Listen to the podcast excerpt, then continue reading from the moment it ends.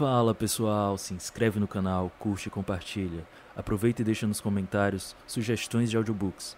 Audiobooks com narração profissional só aqui, no Estimula Mente. Caro amigo, este é o meu segundo livro sobre copywriting. O primeiro é o Copywriting Palavras que Vendem Milhões. Para mim é uma honra enorme ter você aqui comigo e este livro foi feito com muita relutância. Por quê? Copywriting é comunicação persuasiva. Como gosto de definir? Você cria uma influência positiva para que as pessoas tomem a ação que você quer. Pode ser comprar seu produto ou serviço, fazer uma doação, uma ligação. E até mesmo para coisas mais simples, como pedir para seu cônjuge esperá-lo no ponto de ônibus à noite quando você deveria ter chego algumas horas antes. Esse livro é sobre gatilhos mentais. O primeiro livro que tenho notícias especificamente sobre isso é o do Robert Cialdini, chamado As Armas da Persuasão.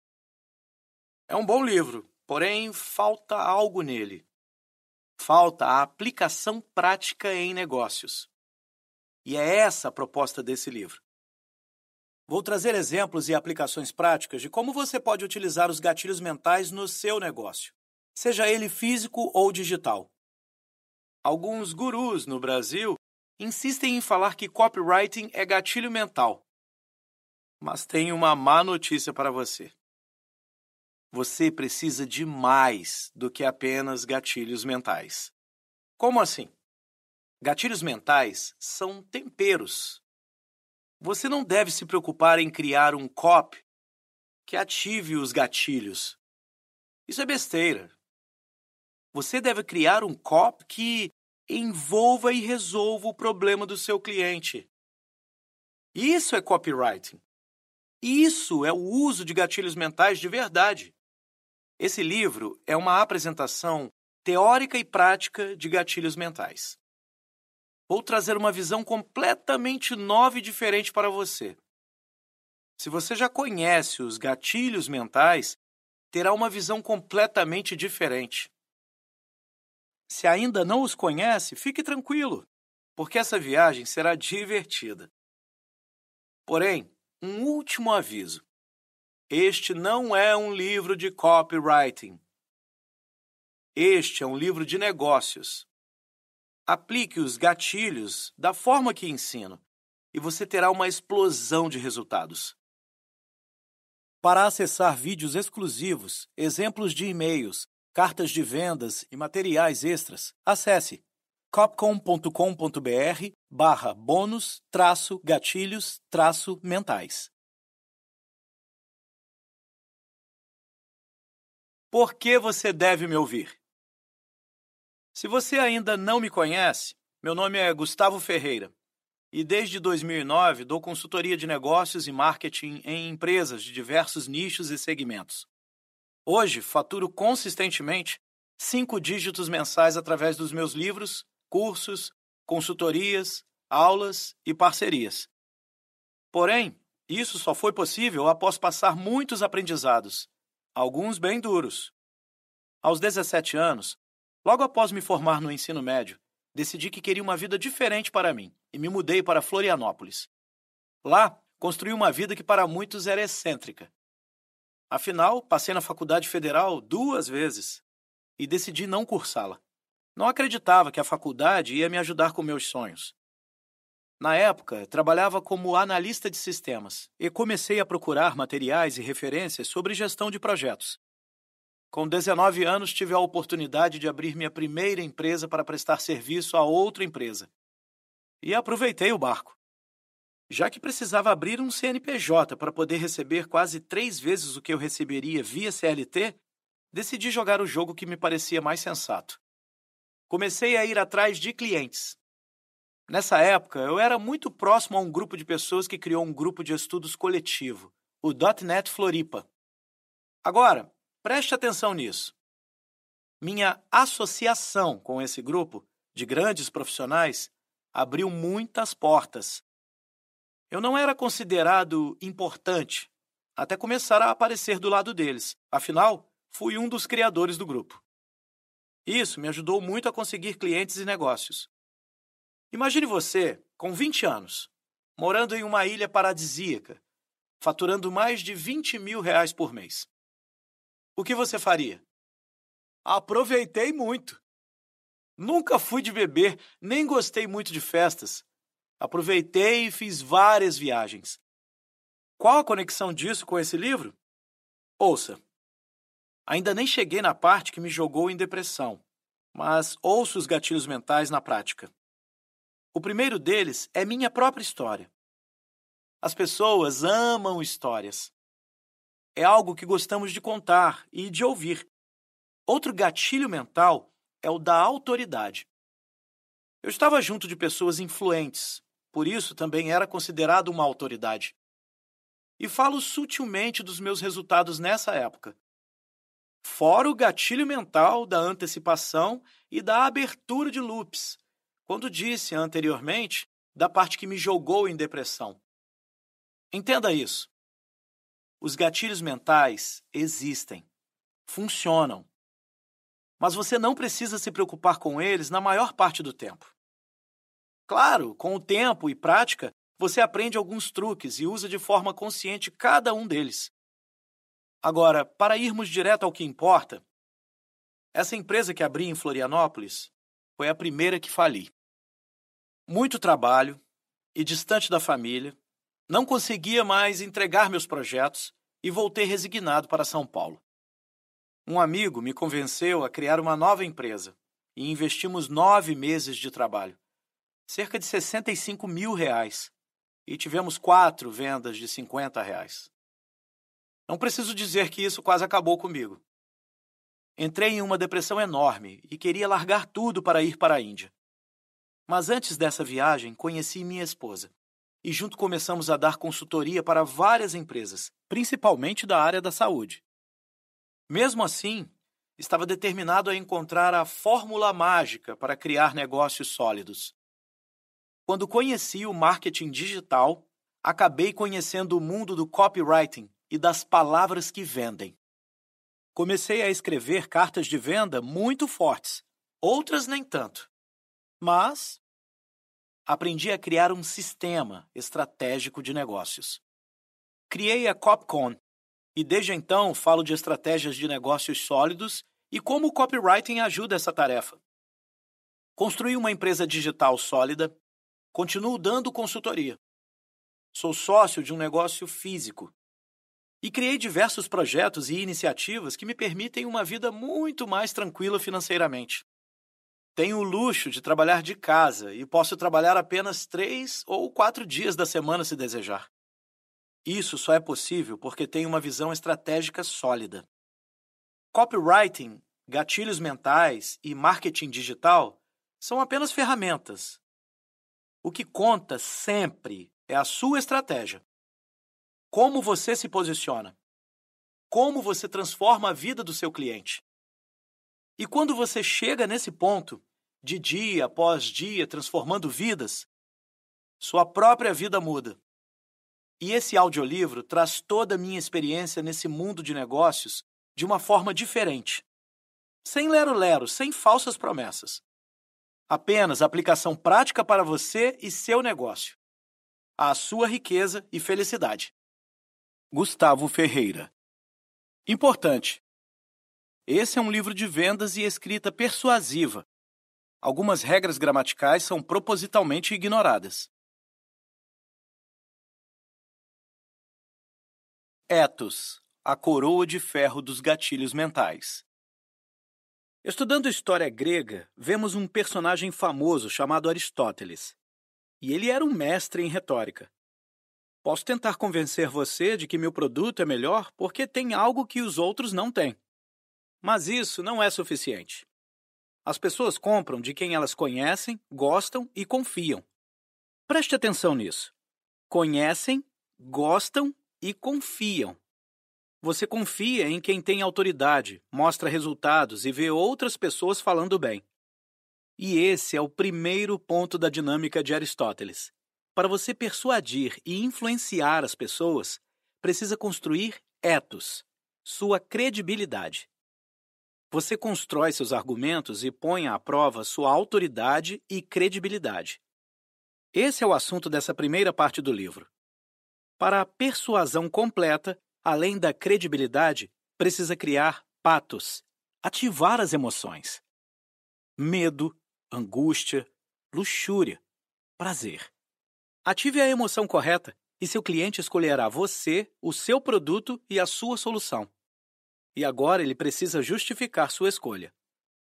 Logos. Encerre sua comunicação com argumentos lógicos para ajudar o cérebro racional a tomar a decisão final.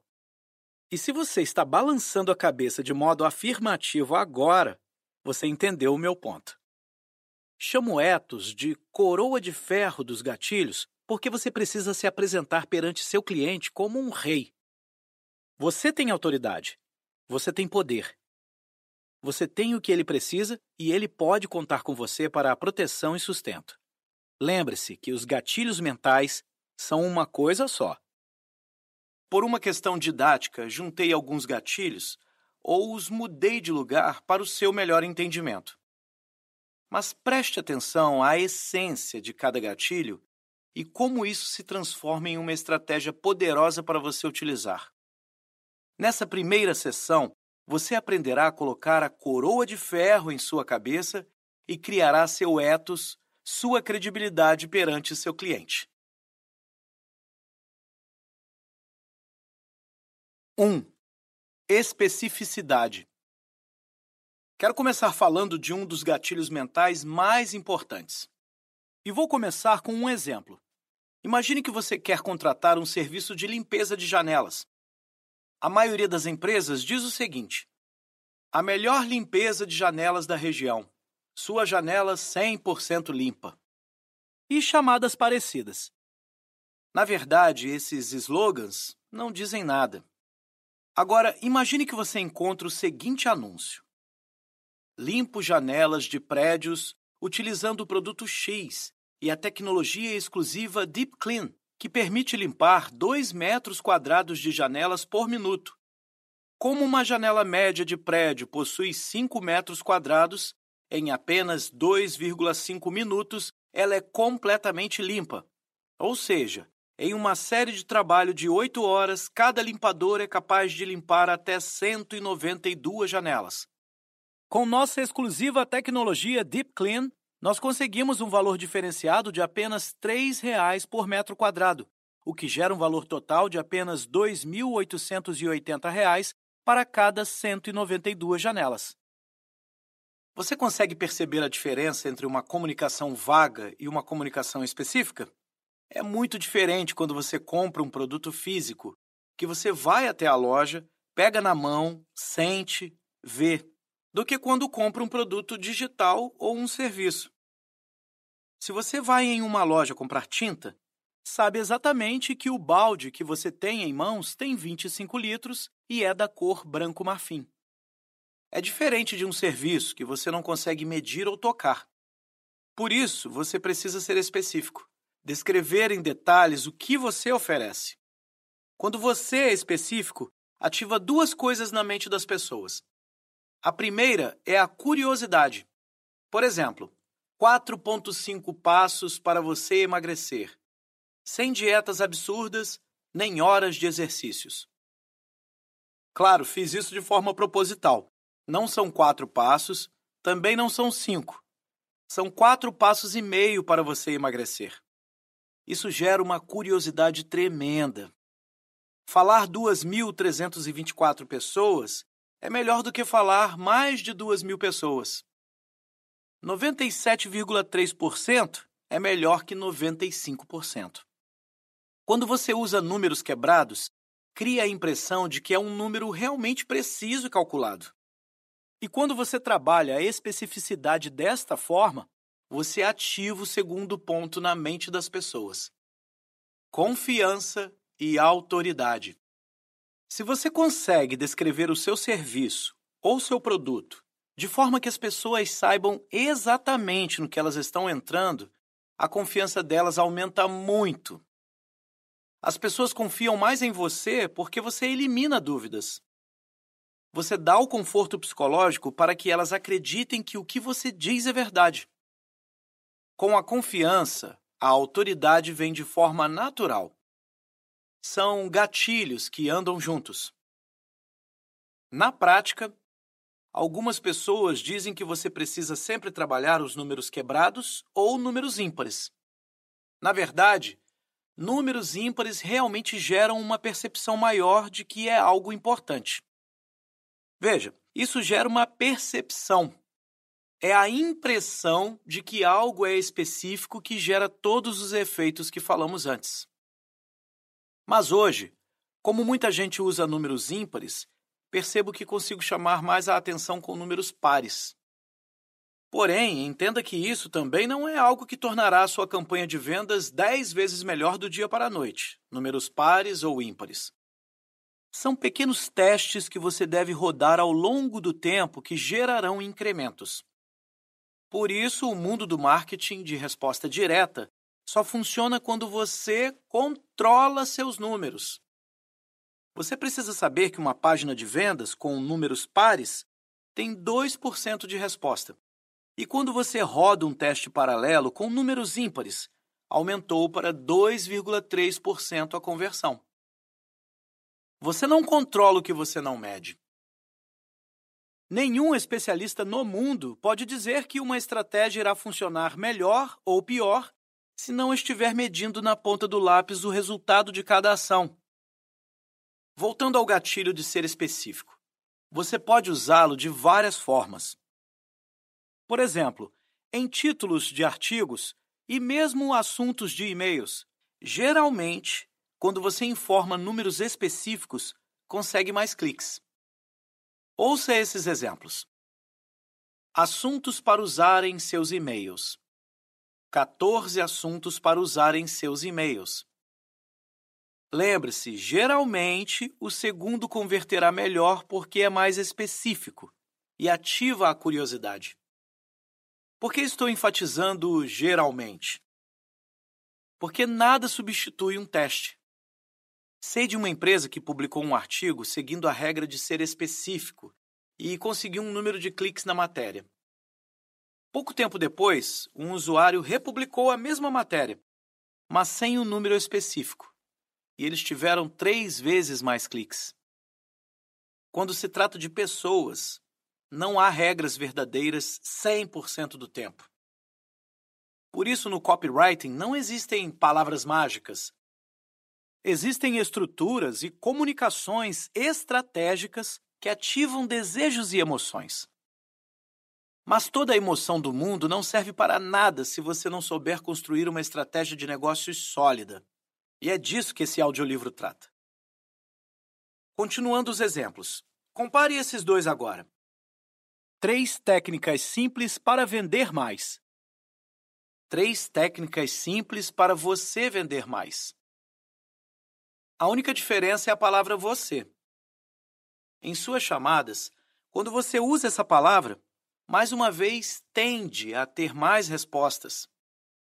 Meu recorde foi usar cinco vezes a palavra você em uma mesma frase. John Benson conseguiu sete. Agora vamos continuar. Três técnicas simples para você vender mais. Três técnicas simples para você vender mais mesmo que você já tenha feito de tudo. Demos um passo além e adicionamos uma retirada de objeção. Muitos poderiam pensar: ah, mas já fiz tanta coisa, isso é só mais um texto com enrolação. Mas o fato de você contornar essa objeção logo na sua chamada principal tende a atrair mais interessados. Agora, vamos pegar outro exemplo. Sessão de massagem nos pés.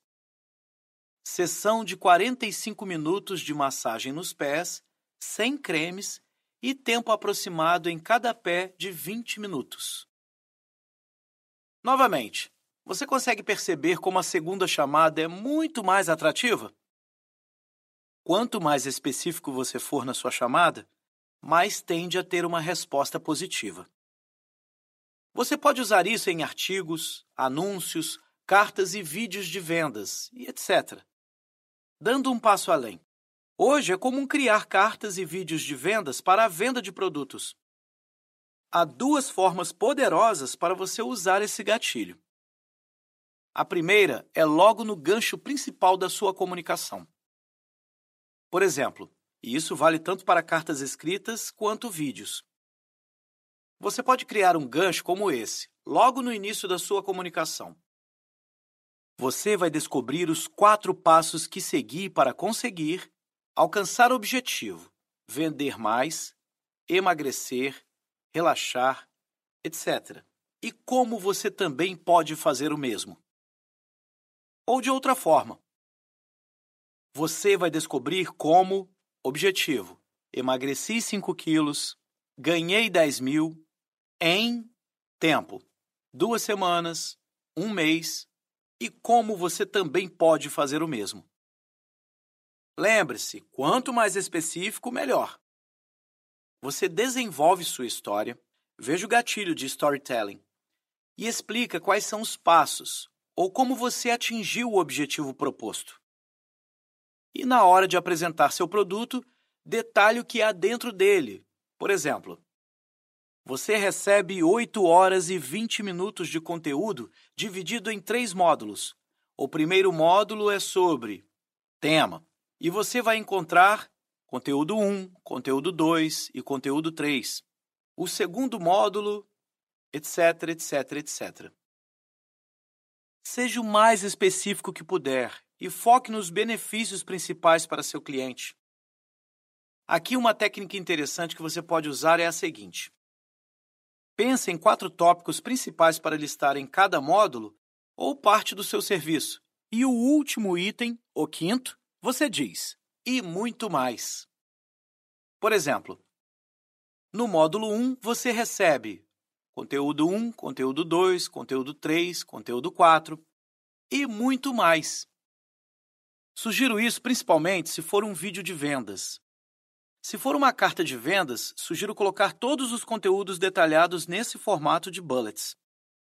Quando você monta sua comunicação, lembre-se que é sempre sobre seu cliente e o que ele ganha, e não sobre você. Evite falar como eu emagreci, e fale como 82 pessoas já emagreceram. Reforce os benefícios. Em vez de falar apenas guia de alimentação com 47 receitas, diga: você nunca mais precisará se preocupar com qual refeição fazer com essas 47 receitas do guia de alimentação. Desenvolva isso ao longo de toda a sua comunicação e seu resultado será extraordinário. 2. Autoridade. Esse é um gatilho mental simples, poderoso e que faz parte dos que você realmente precisa prestar atenção. Imagine o seguinte: se você tivesse que escolher entre duas pessoas para dar uma palestra, um dos candidatos é totalmente desconhecido, o outro escreveu um livro e apareceu no jornal. Quem você escolheria? Com 97,3% de certeza, Lembra-se do gatilho da especificidade? Você escolherá o segundo. Por quê? Porque ele parece ter uma autoridade maior. Ele pode ser uma fraude, mas se você já tem a percepção de autoridade sobre ele, a probabilidade é que você o escolherá. Da mesma forma, se você precisa escolher entre alguém que é um total desconhecido e outra pessoa que tem centenas de vídeos no YouTube e milhares de inscritos, milhões de curtidas na página social, bons artigos e dezenas de vídeos de depoimentos de pessoas falando bem dele. Essa pessoa parecerá que tem mais autoridade. Veja como isso é interessante. Mesmo que essa pessoa famosa fale e faça coisas que em uma análise fria se mostra altamente questionável. Muitos seguidores ficarão com ela até o fim. Há muitas implicações éticas nisso, se essa pessoa cruzar o limiar da inocência para a enganação, mas não vou me estender nisso aqui. Para isso, veja meus e-mails e conteúdos na Copcom. Lá falo abertamente sobre isso e desço sarrafo em alguns gurus, Existe outra vantagem também de ter essa legião de seguidores, e de uma forma muito poderosa você consegue muitas vendas e exposição. Mas vou falar disso no gatilho da polarização. Por ora, lembre-se apenas que você naturalmente passa a ser reconhecido como um expert quando você constrói um lastro de conteúdo, ganha exposição e aparece em diversos canais. Se junto disso você trouxer conteúdo realmente transformador, poderá despontar no seu nicho e dificilmente será alcançado. A autoridade é muito poderosa.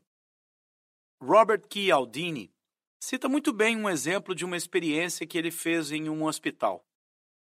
Ele pediu para a enfermeira um medicamento controlado, apenas falando que o doutor, que nem existia no hospital, precisava dele. A enfermeira sem questionar, foi atrás do medicamento e o forneceu sem problemas. Esse é apenas um exemplo do poder da autoridade. Você se torna quase inquestionável. Na prática, você pode usar esse gatilho da seguinte forma: você pode falar o título que você tem de formação, como mestre, doutor, PhD, etc. Você também pode falar há quanto tempo está no mercado e por que você é um especialista no ramo. Por exemplo, minha autoridade em negócios surgiu porque dou consultoria para empresas de diversos portes e segmentos há oito anos. Essas consultorias me deram experiência real do mundo de negócios. Além disso, tenho no meu currículo duas empresas que não deram certo, e isso me dá uma visão única de mercado. Além de tudo isso, hoje tenho duas empresas, e o fato de ter um braço completamente digital, posso testar todas as estratégias e técnicas de marketing e copywriting de forma muito rápida. Toda essa experiência me torna uma autoridade no assunto, tanto de negócios quanto de copywriting. Outra forma poderosa para você construir autoridade é mostrar os seus resultados. Porém, vou falar mais disso no gatilho mental da prova. Agora ouça. Por que você deve se preocupar com esse gatilho em específico? Porque uma autoridade nós não questionamos. Se alguém que você confia, tem autoridade, falar algo para você, você irá ouvir. Existem muitas formas de construir autoridade e já ouvimos algumas. A mais comum e propagada é você criar conteúdo de valor para seu cliente, através de posts no seu site, blog, vídeos no YouTube, Facebook, etc. Essa é uma prática importante e que se paga ao longo do tempo. Por exemplo, o blog da Copcom atrai cerca de 2 mil pessoas por mês de forma orgânica, ou seja, sem investir em tráfego pago. Como faço questão de entregar bastante conteúdo, muitos se interessam e me seguem, compram meu livro e até mesmo tentam me contratar. Preste atenção nessa palavra. Tentam me contratar. Falamos mais disso na escassez. Há várias formas para você criar a sua autoridade. Uma delas, sem ironia, é você escrever um livro. Por que você acha que esse é meu segundo livro? Por que isso? Primeiro, porque muitas pessoas dizem que querem escrever um livro. Porém, quantas realmente o fazem? Além disso, nós reconhecemos escritores como pessoas intelectuais que dominam o seu tema. Logo, são considerados experts. Por isso, ter o seu livro se torna tão importante. E há vários reflexos diretos no seu negócio. Por exemplo, você pode começar a dar palestras, treinamentos e mesmo consultoria sobre o tema que você domina. O meu próprio trabalho com a Copcom cresceu muito graças ao meu primeiro livro, Copywriting Palavras que Vendem Milhões. Lançado em 2015 a primeira vez, além de mais de 5 mil cópias vendidas diretamente, digitais e impressas, o faturamento direto e indireto desses livros supera múltiplos seis dígitos, mais de 100 mil reais de faturamento, apenas pela autoridade que construí. Além do reconhecimento do mercado de trazer uma informação de qualidade, trouxe vários clientes novos que pagaram valores altos pelo meu trabalho. Da mesma forma, com seu livro, você pode ir até mesmo para a TV divulgá-lo, ou fazer o mesmo em rádios, jornais, revistas, etc. Agora, em termos mais práticos e diretos, aplicação prática de estratégias de negócios. Há uma estratégia de marketing chamada funil monstro. Essa estratégia é poderosíssima e consiste em atrair o máximo possível de pessoas para o seu funil de vendas. Você não oferece iscas gratuitas e vende diretamente o seu livro. Faço essa estratégia na Copcom e uma empresa que fatura 600 milhões de dólares por ano usa exatamente essa estratégia também. Na verdade, aprendi isso com eles. O seu livro, ou qualquer outro produto que você tenha, se torna seu produto de entrada e você pode vendê-lo até por 97 reais. O que eu sugiro é o seguinte: Foque em um produto inicial com uma faixa de valor máxima de 27 reais. Eu trabalho muito com R$ 7,00 e R$ 17,00. Aqui está por quê. Valores abaixo de 50 reais, muitas pessoas estão dispostas a pagar porque é uma sensação psicológica que você não precisa dar satisfação para ninguém por essa compra. No mundo do marketing digital, os gurus Dizem para você criar uma isca gratuita para construir sua lista e vender. Mas essa conta não fecha.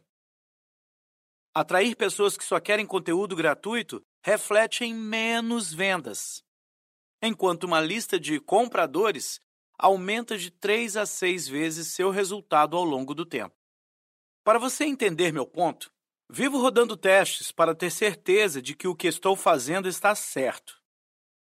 Para atrair um lead, ou seja, alguém que quer conteúdo de graça, invisto cerca de R$ 6,00 a R$ 8,00. Para atrair um cliente, ou seja, alguém que está disposto a pagar R$ 7,00, invisto em média R$ 12,00. Sim, eu perco R$ 5,00 na primeira compra. Mas existe um conceito chamado Customer Lifetime Value, CLV, ou valor do cliente ao longo do tempo. Meu CLV é de 60 reais em média. Ou seja, invisto próximo de 12 reais e ao longo de seis meses aproximadamente faturo de volta 60 reais. 500% de lucro. Em contrapartida, cada lead gera em média 16 reais de faturamento ao longo de um ano. Vamos analisar 100 leads e 100 clientes. Para atrair 100 leads, invisto 600 reais e recupero 1.600 reais. R$ 1.000 de lucro. Para atrair 100 clientes, invisto 1.200 reais e recupero 6.000 reais. 4.800 reais de lucro. Este lucro que eu falei está entre aspas porque há impostos, custos operacionais, etc. Uma lista de clientes tem vários benefícios. Número 1. Um, muitos estão dispostos a comprar novamente. Número 2. Você já é considerado uma autoridade, principalmente se o seu conteúdo surpreender. Número 3. É uma lista mais responsiva, em aberturas de e-mails e, obviamente, vendas. Eu disse que esse é um livro de estratégias de negócios, não é o lero-lero que você encontra por aí. O objetivo dessa estratégia de criar uma lista de clientes é vender produtos de maior valor agregado depois.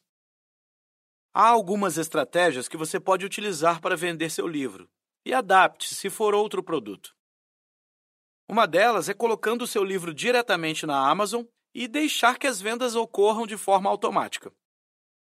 Procure títulos e descrições fortes e faça uma pesquisa de palavras-chave. Da mesma forma que as pessoas procuram no Google, elas também procuram na Amazon. Além de deixar rodando no automático na Amazon, o ideal é você criar uma campanha para divulgá-lo. Uma das formas mais agressivas e eficazes de fazer essa campanha, principalmente se você tem o livro impresso, é de divulgá-lo diretamente de forma gratuita e as pessoas pagam apenas o frete. veja que, novamente, essa é uma estratégia que aceita e é desenhada para você ter prejuízo na sua primeira venda. Parece estranho, mas esse é o jogo de várias empresas que conhecem o mundo do marketing de resposta direta. Um outro formato menos agressivo, porém também eficaz, é você construir uma audiência ao redor do seu nome. Por exemplo, muitas pessoas conhecem o meu trabalho na Copcom e recebem conteúdos gratuitos uma ou duas vezes por semana. Porém, em quase todas essas comunicações, enfatizo a venda dos livros, cursos ou outros serviços diferenciados. Quem compra um material, de tempos em tempos recebe um conteúdo exclusivo e diferenciado. Ou seja, trabalho outros gatilhos mentais, como a escassez e exclusividade, entregando material diferenciado para quem faz parte do clube das pessoas legais. Bem, essa é uma das formas práticas de você trabalhar esse gatilho. Agora preste atenção. Esta é apenas uma das formas para você desenvolver sua autoridade e aplicar no seu negócio. Outra forma muito importante que agrega muito valor na construção da sua autoridade é você utilizar o telefone. Lembre-se que pessoas compram de pessoas. Se você trabalha para construir uma imagem de autoridade, alguém que ajuda a transformar a vida das pessoas, elas tendem a confiar em você. Porém, como você pode agregar ainda mais valor na vida delas? Uma conversa ao telefone pode ser muito poderosa. Alguns gurus ensinam que com o marketing digital você não precisa nada disso. E se você conseguir vender para 2% da sua lista de leads, você já é um campeão de vendas. Sério, isso é ridículo. Não sou expert no telefone e converto 40% das ligações em vendas. Um dos meus mentores converte 90%. E mesmo quando não uso o telefone, consigo de 10 a 20% de upsells para produtos high ticket. Uso o telefone como estratégia em duas situações. A primeira é quando já estou com uma campanha de vendas rodando, seja um lançamento ou um funil automático, uma sequência de e-mails já configurada. Através do meu sistema, identifico as pessoas mais interessadas e envio um e-mail exclusivo com um número de telefone para que elas liguem, tirem dúvidas e fechem. No mundo do marketing digital, Há vários pseudogurus dizendo que você não precisa mais falar com as pessoas. Porém, falar com elas ao telefone para tirar dúvidas e concluir a venda aumenta muito a sua taxa de conversão. A outra abordagem que também utiliza o telefone é através de consultorias de 30 minutos. Há duas formas que você pode fazer isso. A primeira é oferecer 30 minutos de consultoria gratuita para as pessoas tirarem dúvidas. Lembre-se, você precisa resolver o problema delas de verdade. No final, você identifica o produto que melhor servirá para comprarem. A outra forma que você pode fazer isso é cobrar 100 reais por esses mesmos 30 minutos. Você pode dizer que, se a pessoa não considerar que foi uma conversa incrível, você devolverá o dinheiro. E se ela decidir investir em outros programas e cursos seus, você abaterá o valor já investido. Ouça, algumas pessoas podem considerar arriscado cobrar 100 reais por 30 minutos de consultoria. Mas se você é um bom profissional e consegue transformar a vida das pessoas nesses 30 minutos, elas sairão satisfeitas. E acredite, se alguma delas pedir o dinheiro de volta, agradeça porque várias vezes esses são os clientes que mais dão dor de cabeça para você. Outra forma muito poderosa para você alavancar a sua autoridade é através de eventos presenciais. Quando vemos alguém palestrando diante de várias pessoas, também assumimos que ele é uma autoridade. Eventos presenciais são muito bons, porque além da construção imediata de autoridade, você também consegue realizar muitas vendas diretas e indiretas. Um dos meus mentores, Justin Devonshire, construiu em 30 dias um negócio que saiu do zero a 100 mil dólares. Não sugiro você fazer o mesmo, porque a carga de estresse é muito alta. Mas aqui está o caminho. Divulgue para várias pessoas seu evento presencial de forma gratuita. Entregue o seu melhor nesse evento. Planeje umas duas horas de conteúdo. Ao final do evento, faça uma oferta. Ofereça o produto que é o caminho natural para continuar o conteúdo da palestra. Se você fizer isso para 20 pessoas e duas comprarem um produto seu de 500 reais e você repetir a dose mais quatro vezes no mês, você terá uma renda extra de 5 mil reais. Claro, as conversões nesses eventos tendem a ser maiores, 50%, e sua autoridade decola. E por fim, completando a construção da autoridade, procure se associar com pessoas importantes. Por exemplo, não somos melhores amigos, mas sou cliente e tenho contato razoável com grandes nomes do mercado, principalmente nos Estados Unidos. Como disse, não somos melhores amigos, mas eles me conhecem. Aqui no Brasil, divulgo pouco minha associação com personagens famosos, mas me associo com pessoas de negócios importantes.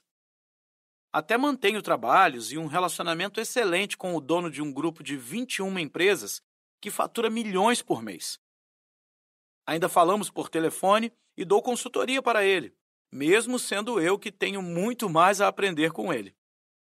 Percebe como só o fato de falar que tenho esse relacionamento já aumenta minha autoridade? E ouça agora também um outro ângulo. Na data que escrevo esse livro, tem uma lista total de pouco mais de 5 mil pessoas. Dessas, 2.318 são clientes e 870 compraram mais de um produto. Alguns me seguem há mais de um ano. Qualquer indicação que eu fizer para essas pessoas, elas confiarão na minha palavra. O seu poder de indicação também aumenta muito, e é por isso que youtubers e outras pessoas famosas são pagas para indicarem produtos. Porque a palavra deles tem autoridade. E quando você constrói o que Jay Abraham chama de negócio preeminente, você cria uma autoridade enorme no seu mercado. Você vira referência no assunto. As pessoas começam a indicar seu trabalho. E qualquer coisa que você tentar vender, conseguirá. Por isso, a autoridade é um dos elementos da coroa de ferro. Seu objetivo é se tornar referência e famoso no seu nicho. Quando isso acontece, você tem um mar enorme de dinheiro à sua frente. 3. Prova social. Imagine o seguinte: você está visitando uma cidade e vê dois restaurantes. O primeiro está cheio de gente. O segundo está vazio, quase às moscas. Qual restaurante você escolhe? Esse é o exemplo mais simples do que é a prova social. Quando precisamos tomar decisões, procuramos referências de outras pessoas para nos auxiliar nesse momento. Pensando no mundo do marketing digital, isso é muito comum com os depoimentos, seja em vídeos ou prints de pessoas falando bem de você no Facebook. Mas na prática, como isso se aplica ao seu negócio? Ouça, a prova social hoje é endeusada. Há uma idolatria por vídeos de depoimentos. Entenda que isso é importante. Porém, imagine que você vai em uma loja e pergunta para outras pessoas o que elas acham.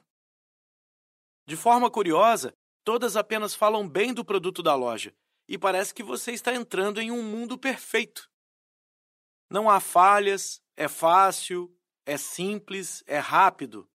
E tudo que você pode imaginar de bom você vai encontrar. Eu não sei você, mas isso em exagero, como costuma acontecer, soa como uma fraude. Até porque, novamente, no mundo do marketing digital, Muitos produtores fazem concursos para presentear as pessoas que deram os melhores depoimentos. Ou seja, são depoimentos comprados. E fica aquela discussão: depoimentos são realmente necessários? Entra em cena um dos maiores copywriters do mundo hoje, Doug Dana. Ele rodou um teste simples.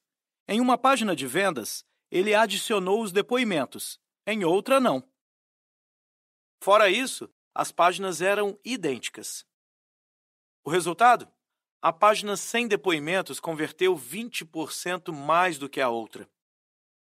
Na prática, lembre-se que você precisa testar sempre. Em uma das minhas páginas de venda, após colocar os depoimentos, aumentei quase 30% o volume de vendas. Entenda que hoje as pessoas estão saturadas de ofertas e todas com depoimentos perfeitos, mas os produtos não funcionam. As pessoas estão ficando céticas.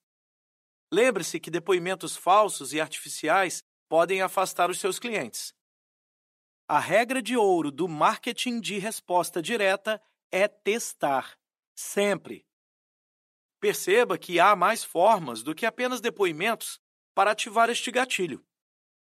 Uma delas, muito simples, quando divulgo o meu livro, mostro imagens da Amazon com a capa do meu livro, Copywriting Palavras que Vendem Milhões, por Gustavo Ferreira, e em cima coloco a frase Mais vendidos em marketing direto. Em seguida, numa outra ilustração, coloco Dois dias nos 100 mais vendidos. E a capa do meu livro, Copywriting Palavras que Vendem Milhões, por Gustavo Ferreira. Se muitas pessoas estão comprando e avaliando bem, deve ser bom. Nesse caso específico da Amazon, as reviews dos clientes também fazem um papel fundamental na diferenciação da concorrência, porque há muitos depoimentos sinceros, inclusive negativos. Outra forma é mostrar a quantidade de pessoas dentro dos seus grupos fechados e mesmo mostrar de forma real a quantidade de vendas que você já fez do seu produto. Por exemplo, 986 pessoas já compraram o meu primeiro livro. Junte-se a mais de 1.947 empresários comprometidos em alavancar os seus negócios. Veja como 12.842 mulheres emagreceram dia após dia sem dietas malucas. Esses são exemplos simples que você pode aplicar de forma rápida. Agora, que outras formas de prova social você pode usar? Na minha opinião, é que essa história de gatilhos mentais, de qual é o melhor gatilho, qual gatilho uso, é uma perda de tempo. Gatilhos são estruturas inerentes do nosso cérebro e eles se misturam. A prova social se mistura com o gatilho da prova. Em muitos casos, é muito mais marcante você apresentar um estudo de caso, contando em detalhes a história de outras pessoas. Faça isso através de uma análise detalhada ou com um depoimento da pessoa realmente contando a história dela. É melhor ter um bom depoimento e um bom estudo de caso do que dezenas de depoimentos fracos, sem sentido e sem noção. Da mesma forma, reforçando a sua autoridade, se mostre à frente de uma plateia e tenha fotos e filmagens desse momento. Porque isso reforça sua autoridade. Você vai parecer confiável. Entenda que os gatilhos se entrelaçam, são uma coisa só. Mas vamos voltar aos depoimentos. Como você pode apresentá-los para ter o melhor resultado? Sempre que você oferece um produto ou serviço, as pessoas têm dúvidas e objeções. Por exemplo, no meu programa Elite, falo de muitas técnicas de e-mail marketing. Duas das maiores objeções que tenho, que são perguntas que sempre recebo, são: 1. Um, e se eu tiver uma lista de e-mails pequena? 2. Isso realmente funciona? A primeira é uma objeção específica do meu produto. A segunda é uma objeção que quase todos enfrentam. Busquei dois depoimentos de pessoas exatamente nessa situação e coloquei em pontos estratégicos da minha carta de vendas. Por exemplo, uma pessoa saiu do zero e construiu a lista dela com as técnicas que apresentei. Outra pessoa me avisou pelo Skype que não tinha vendas com a lista que tinha. Ela me disse isso. Só uma coisa mais para sua informação. Andei aproveitando uma semana que estive doente e criei, copiei alguns e-mails baseado nos do Elite. Desde então tenho vendas quase diárias de um produto. Precisava agradecer por isso. Aí eu respondo: Show! Rapaz, até me emocionei, sério. E ele fala: Sim, é sério. E eu respondo: Fico muito contente, Renato. Você merece. E ele continua: Produto de ticket baixo, 42 reais de comissão. É bom demais o barulho de caixa registradora do Hotmart. 16 vendas mês passado. Uma venda neste mês.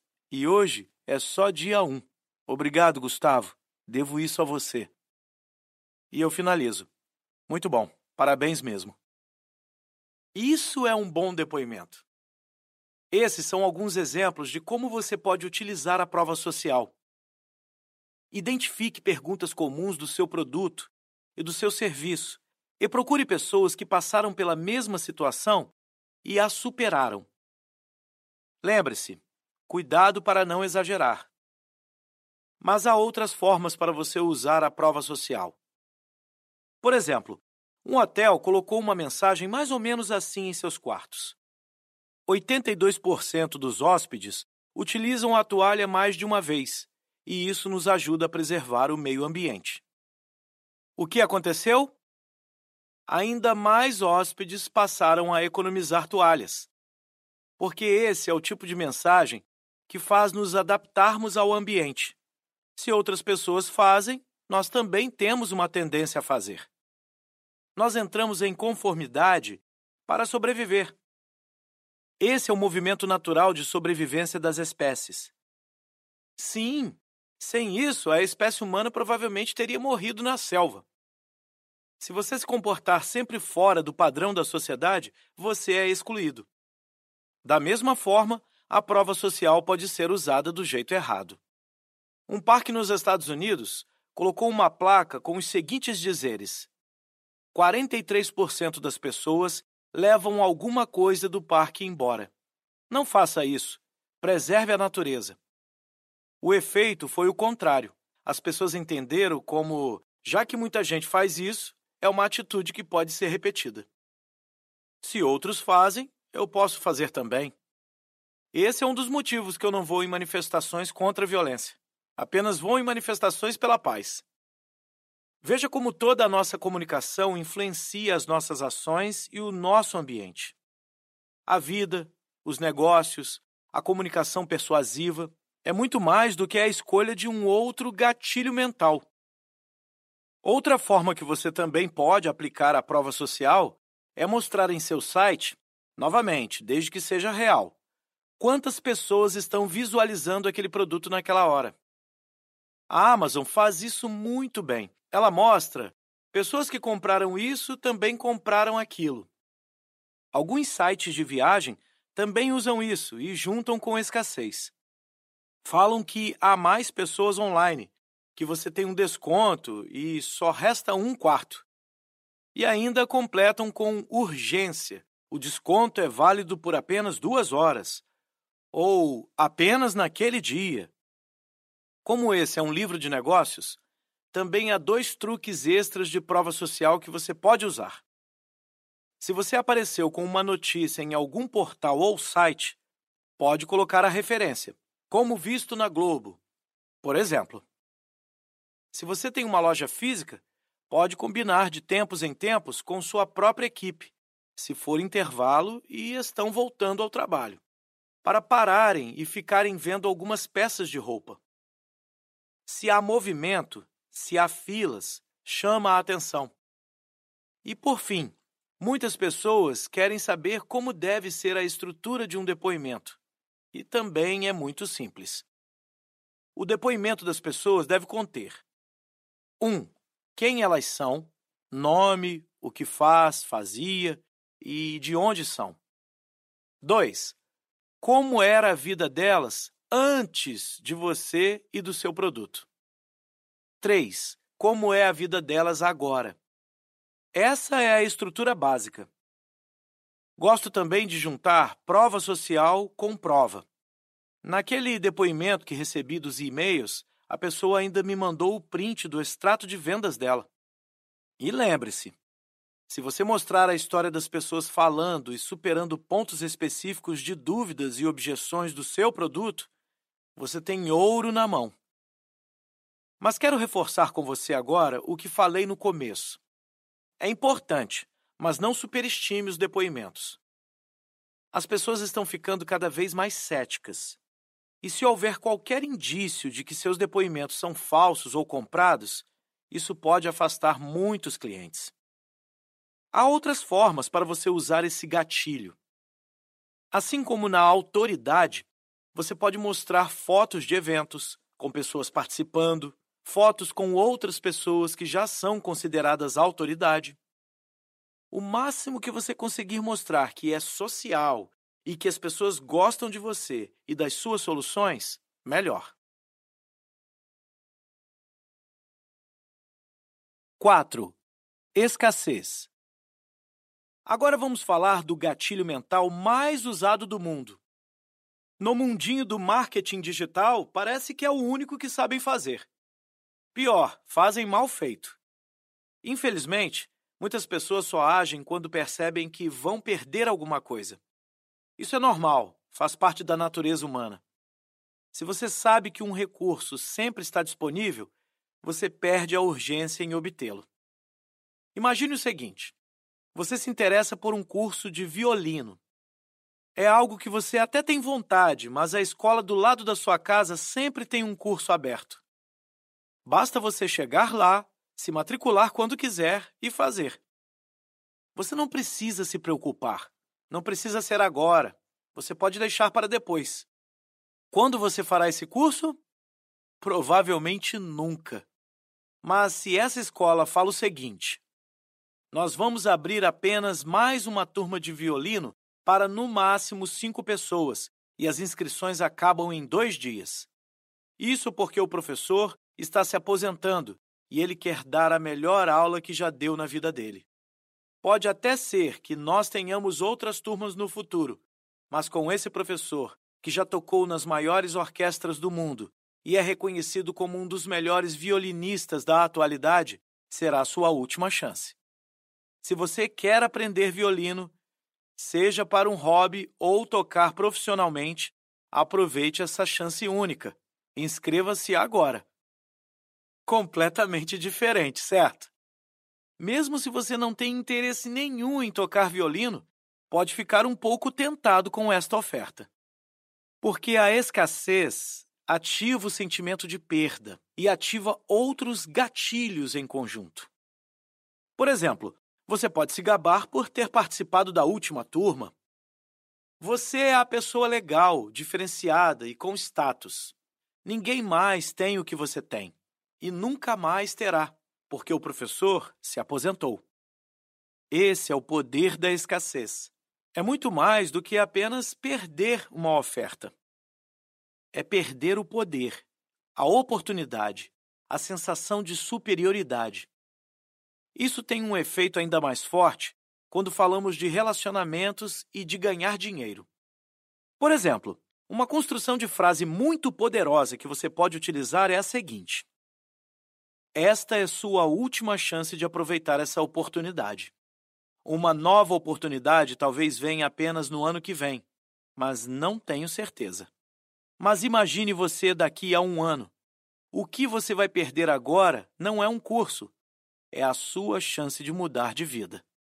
Daqui a um ano, você pode ter muito mais dinheiro do que tem hoje, ou um relacionamento muito melhor do que tem hoje. Você pode estar feliz, pleno e tranquilo, ou você pode estar ainda mais afundado em dívidas, medo, dor e dúvidas. Eu não gosto disso, e aposto que você também não. Por isso, aproveite agora essa oportunidade que encerra daqui a poucas horas porque o preço de você continuar como está agora é muito mais alto do que tomar essa atitude agora. Esta é a última chamada que vou fazer. Depois disso, esqueça. Perceba que estou trabalhando muitas coisas nesta chamada. Estou fazendo a pessoa imaginar o futuro. Estou mostrando os dois caminhos de escolha que ela tem. Estou cutucando a dor e reforçando o prazer. Estou falando que essa é a última chance dela de mudar a vida. Para o bem ou para o mal, culpa vende. Copywriters não são conhecidos por ir para o céu. Mas antes de continuar com o tema escassez, pense o seguinte: o que é melhor no ponto de vista do dono de uma empresa que vende produtos? É melhor ter pessoas motivadas, prontas, que confiam em você e agem porque querem consumir o que você está oferecendo? Ou é melhor ter pessoas que só vão comprar porque estão a ponto de perder algo? Já fiz essa experiência algumas vezes. Todas as vezes que reforcei a escassez, o medo e a dor no final de uma campanha, tive meus piores clientes. Pessoas que só agiram porque iriam perder a oferta e no fim não fizeram nada. Claro, ganhei dinheiro, mas as pessoas não se transformaram de verdade. Por isso, nas minhas comunicações, tento apenas cutucar a dor e reforçar o prazer de uma vida futura boa, com base em uma decisão agora. Agora, o que muitas pessoas fazem errado na hora de utilizar a escassez? Utilizam uma escassez falsa. Por exemplo, há certos gurus no marketing digital que fazem exatamente essa comunicação. Esta é a última chance. Não sei se vou fazer isso de novo. Você vai perder. E no dia seguinte, ou poucos meses depois, lá está novamente a mesma oferta, a mesma comunicação.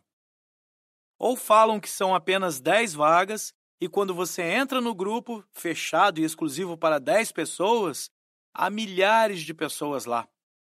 Isso é péssimo. Por isso, sou defensor de trabalhar com escassez real. Por exemplo, uso uma ferramenta chamada Deadline Funnel. Após a data de fim que estabeleço na oferta, você não consegue mais acessar a página de vendas. Para você ter uma ideia, nem mesmo eu, que sou o criador da página, consigo acessá-la. Isso é trabalhar com escassez real. Porém, há outras formas de trabalhar com escassez do que apenas um limite de data. Uma forma muito boa, desde que seja real, é utilizar vagas limitadas. Ou limitar o acesso a um bônus, como uma consultoria personalizada, apenas para algumas pessoas. Outra forma que também utilizo bastante é a escassez de preço. Geralmente monto uma comunicação mais ou menos assim. Como um presente por você chegar agora na minha lista de e-mails, dou para você R$ 100 de desconto no produto X. Porém, esse desconto é válido apenas até a data X. Depois, o valor do produto voltará ao normal. Isso funciona muito bem. Outra forma de usar a escassez junto com a urgência é você dar uma aula ao vivo pela internet e dizer que não haverá replay. A única chance que as pessoas terão de assistir é estando ao vivo ou pagando depois. Isso lota as salas porque você provoca escassez de disponibilidade. Outro exemplo que aprendi há anos. Minha agenda pode estar completamente vazia. Posso estar de pijama, vendo televisão e até mesmo sem nenhum cliente. Se alguém pede para falar comigo no telefone ou Skype, eu nunca posso na hora, e nem no dia seguinte. Se você é famoso e não está ocupado, tem algo errado. Se sou um dos melhores no ramo e tenho disponibilidade para atender a toda hora, tem algo errado. Por isso, filas de espera são importantes. Perceba, disse antes que algumas pessoas tentam me contratar e não conseguem. Às vezes até quero e preciso do serviço, mas tenho que seguir alguns princípios. Antes de fechar qualquer trabalho, fico pelo menos uma hora em reunião mesmo que seja por Skype, para entender a situação. Faço um filtro a pessoas que realmente não têm o perfil para trabalhar comigo. E falo que só estou disponível em duas semanas para começar. No meu caso, geralmente é verdade, e o prazo de entrega é no mínimo um mês. E há pessoas que realmente recuso e indico outros profissionais ou as deixo na fila de espera por meses. E se é um trabalho urgente que a pessoa realmente precisa, aumenta o valor. Nesse caso, o valor é por taxa de urgência, mas cobrar um valor mais alto também me permite usar como prova e prova social do meu trabalho. E se ofereço um valor diferente, aproveite, porque dificilmente você verá uma oferta parecida novamente. Quando lancei meu programa Elite, na época que fiz a pré-venda limitada dele, cobrei um valor mais baixo. Pouco tempo depois, uma pessoa me perguntou quando eu ofereceria aquele valor novamente. Minha resposta foi simples: provavelmente nunca. A não ser que me dê uma louca na Black Friday, mas não garanto. Lembre-se de valorizar quem toma ação. Se fiz uma pré-venda exclusiva com desconto, é porque quero beneficiar quem toma ação. E eu não vou disponibilizar a mesma oferta de novo. Posso até mexer no preço, para cima ou para baixo, como já fiz, mas a mesma oferta, jamais. Agora, vamos dar ainda mais um passo nessa escassez? Imagine o seguinte: você quer um jantar romântico em um restaurante com a mesa exclusiva, que são atendidos apenas seis casais por noite e no máximo dois ao mesmo tempo. Apenas isso já cria a sensação e o sentimento de superioridade e exclusividade de ter essa experiência. A fila de espera é de meses. Alguns restaurantes famosos têm anos de espera. Porque isso cria uma experiência. Imagine o contrário agora. Se qualquer um pudesse ir nesse mesmo restaurante, fosse uma farra e não tivesse fila de espera, você iria nele ou procuraria outro mais exclusivo? Então, novamente, vamos falar de coisas práticas. Como você aplica isso no seu negócio? Conheço duas formas principais.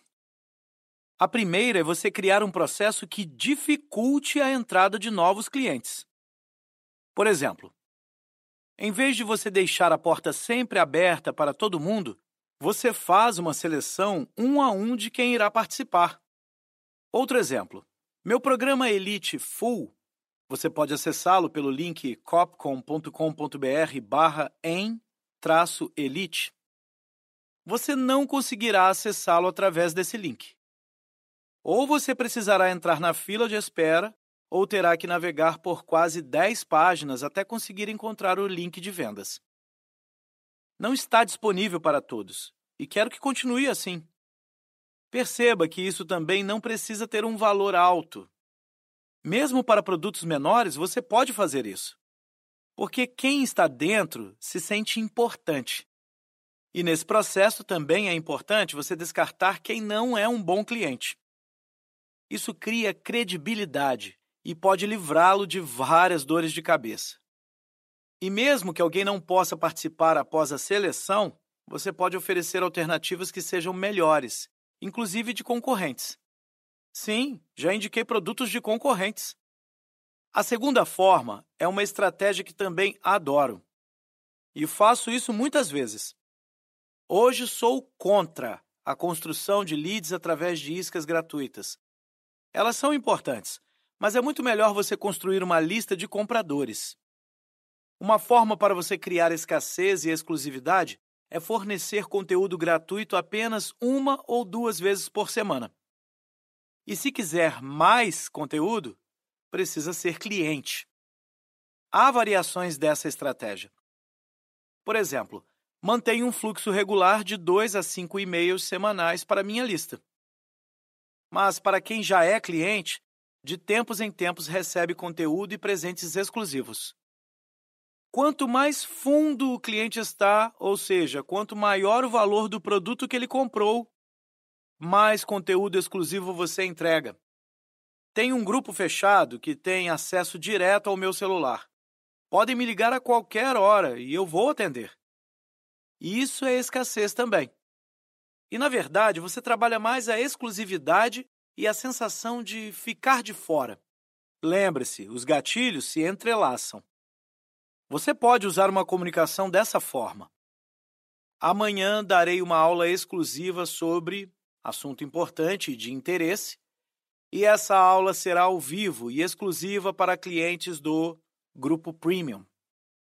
Uma comunicação simples, mas que funciona muito bem. Há estratégias mais complexas, mas essas já são ótimas para você começar.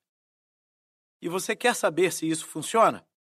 Bem, uma empresa que fatura 600 milhões de dólares por ano usa uma estratégia bem simples, parecida com essas que trouxe.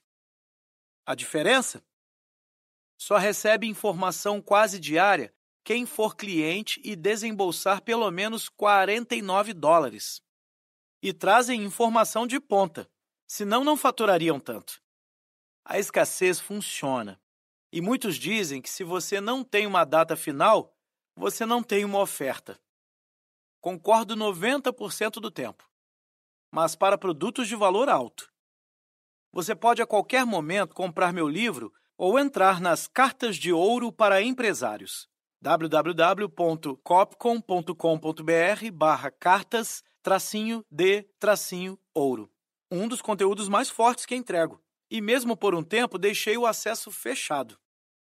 Só que ao entrar nessas áreas, você entra no meu funil de vendas.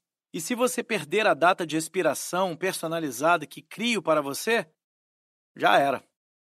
Claro, para quem me chama e pede, às vezes libero o acesso.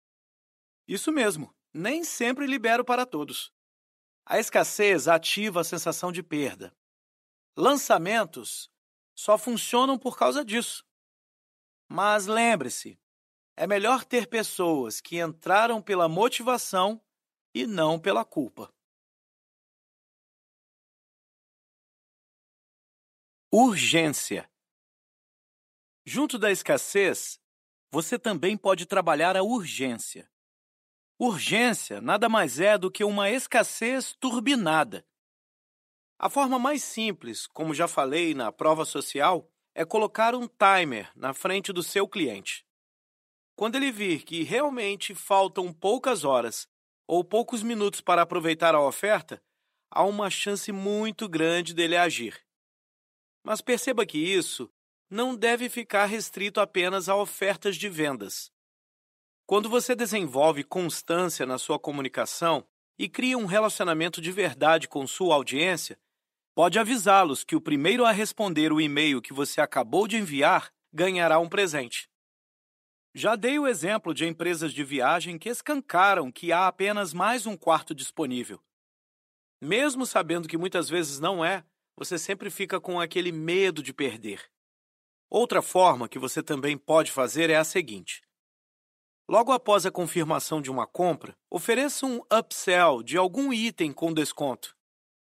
E trabalhe a escassez e urgência de duas formas. Limite a quantidade deste upsell, ou seja, mostre quantos itens ainda estão disponíveis para venda. Coloque também um timer mostrando que tem apenas alguns minutos para decidir se adiciona ou não o produto no pedido. Aqui é importante você realmente trabalhar a escassez real. E se passar do limite de unidades que você estabeleceu, você tem duas opções. 1. Um, mostre que está realmente esgotado e não deixe mais ninguém comprar. Ou 2. Mostre que já se esgotou e você está oferecendo outra coisa porque as pessoas verão que você é sério nas suas ofertas. A próxima vez que virem que só faltam alguns minutos ou que há poucas unidades disponíveis, elas irão agir. Entendeu por que eu disse que este é um livro de negócios? Não é um gatilho melhor ou pior para ser usado. Há estratégias de negócios que funcionam e você pode utilizá-las de diversas formas.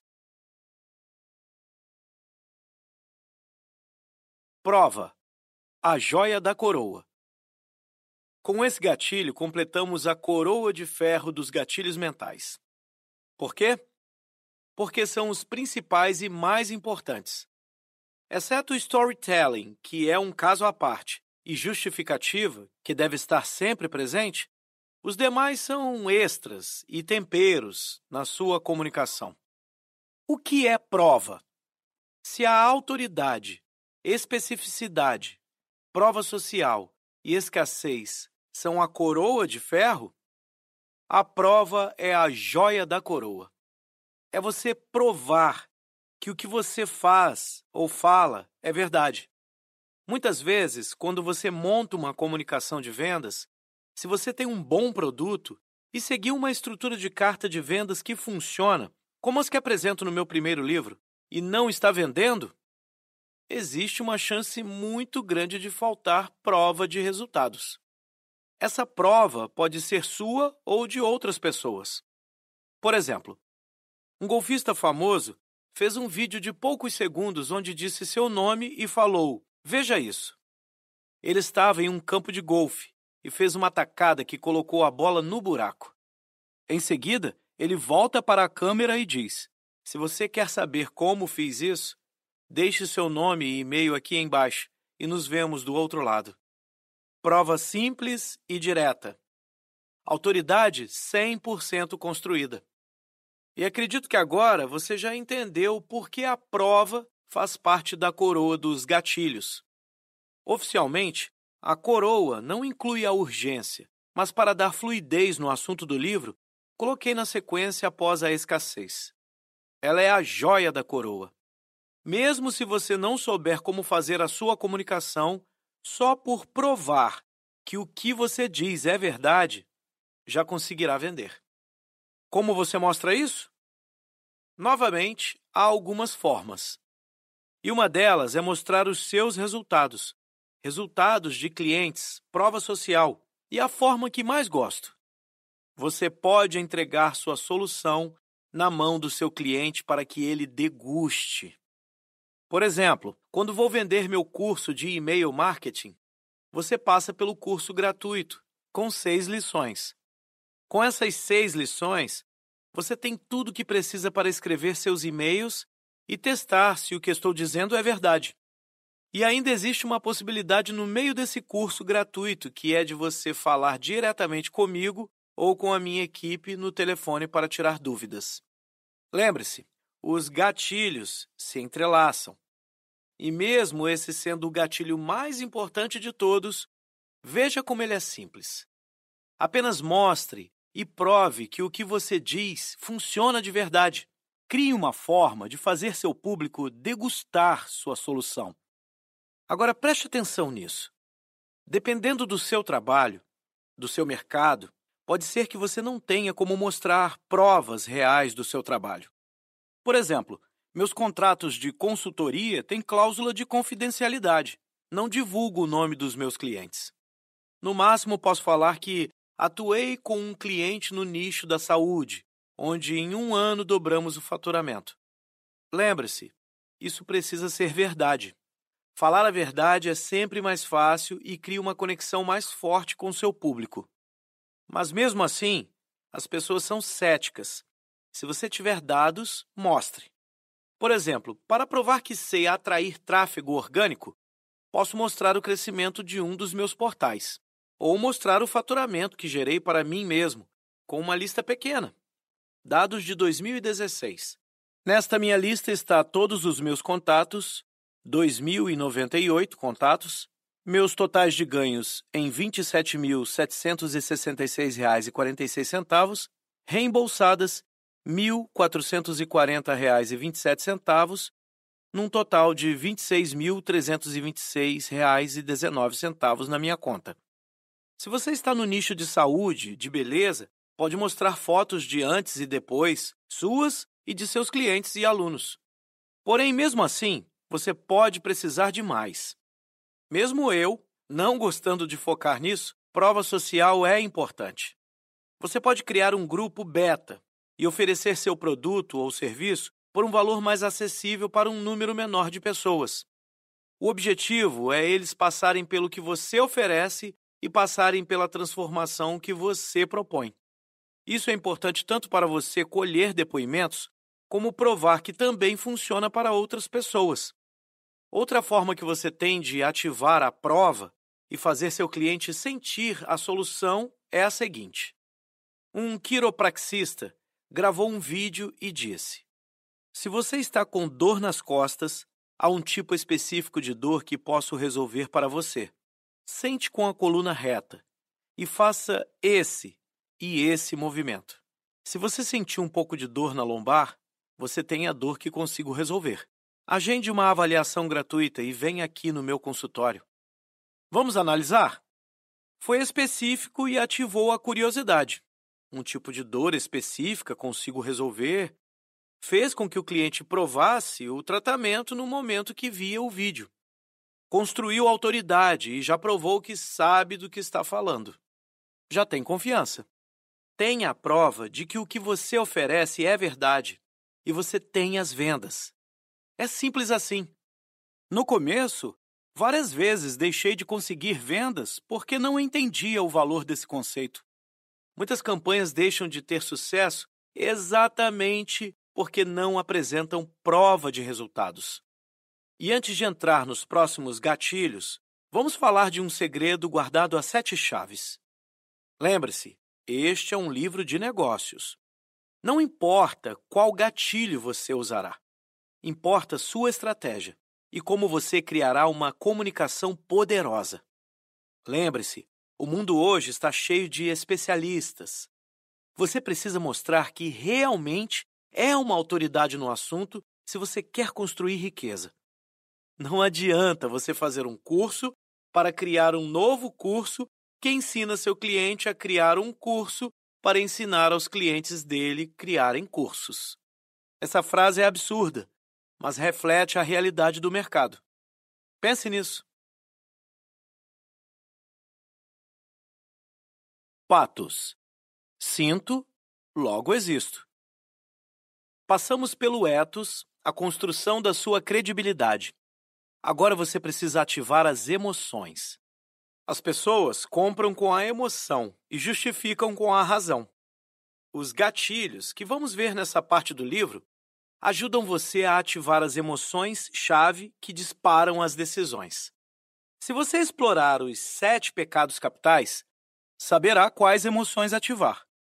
Seu cliente não quer um carro, ele quer prazer, luxo, quer atrair a atenção das mulheres e a inveja dos homens. Quer ter a sensação de ser dono do próprio nariz.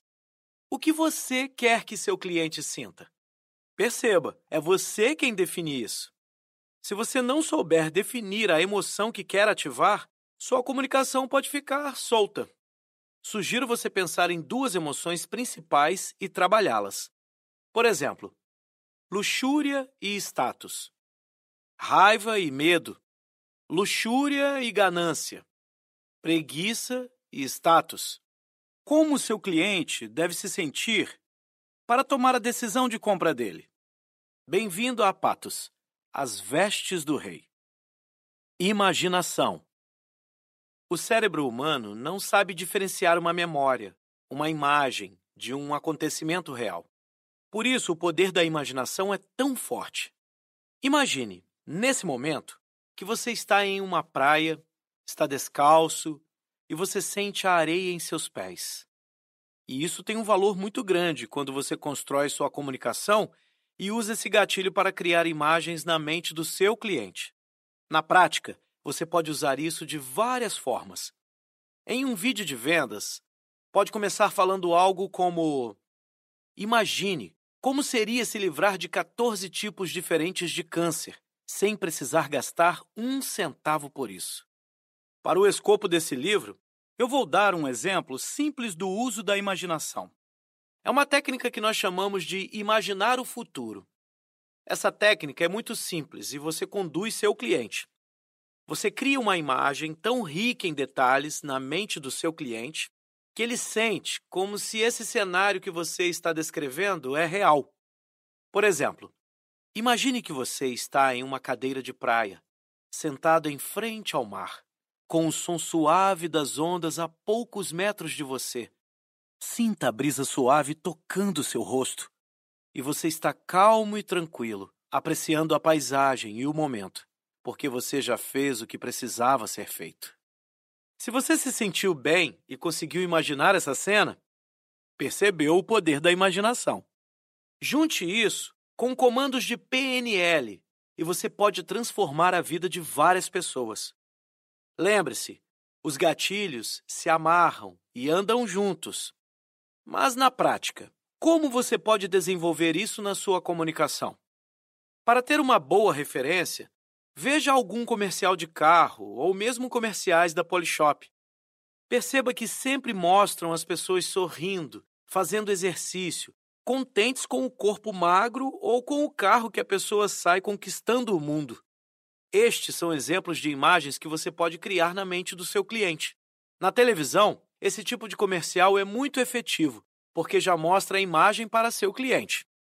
Em vídeos e cartas de vendas, você precisa construir isso. Você pode criar uma comunicação como essa.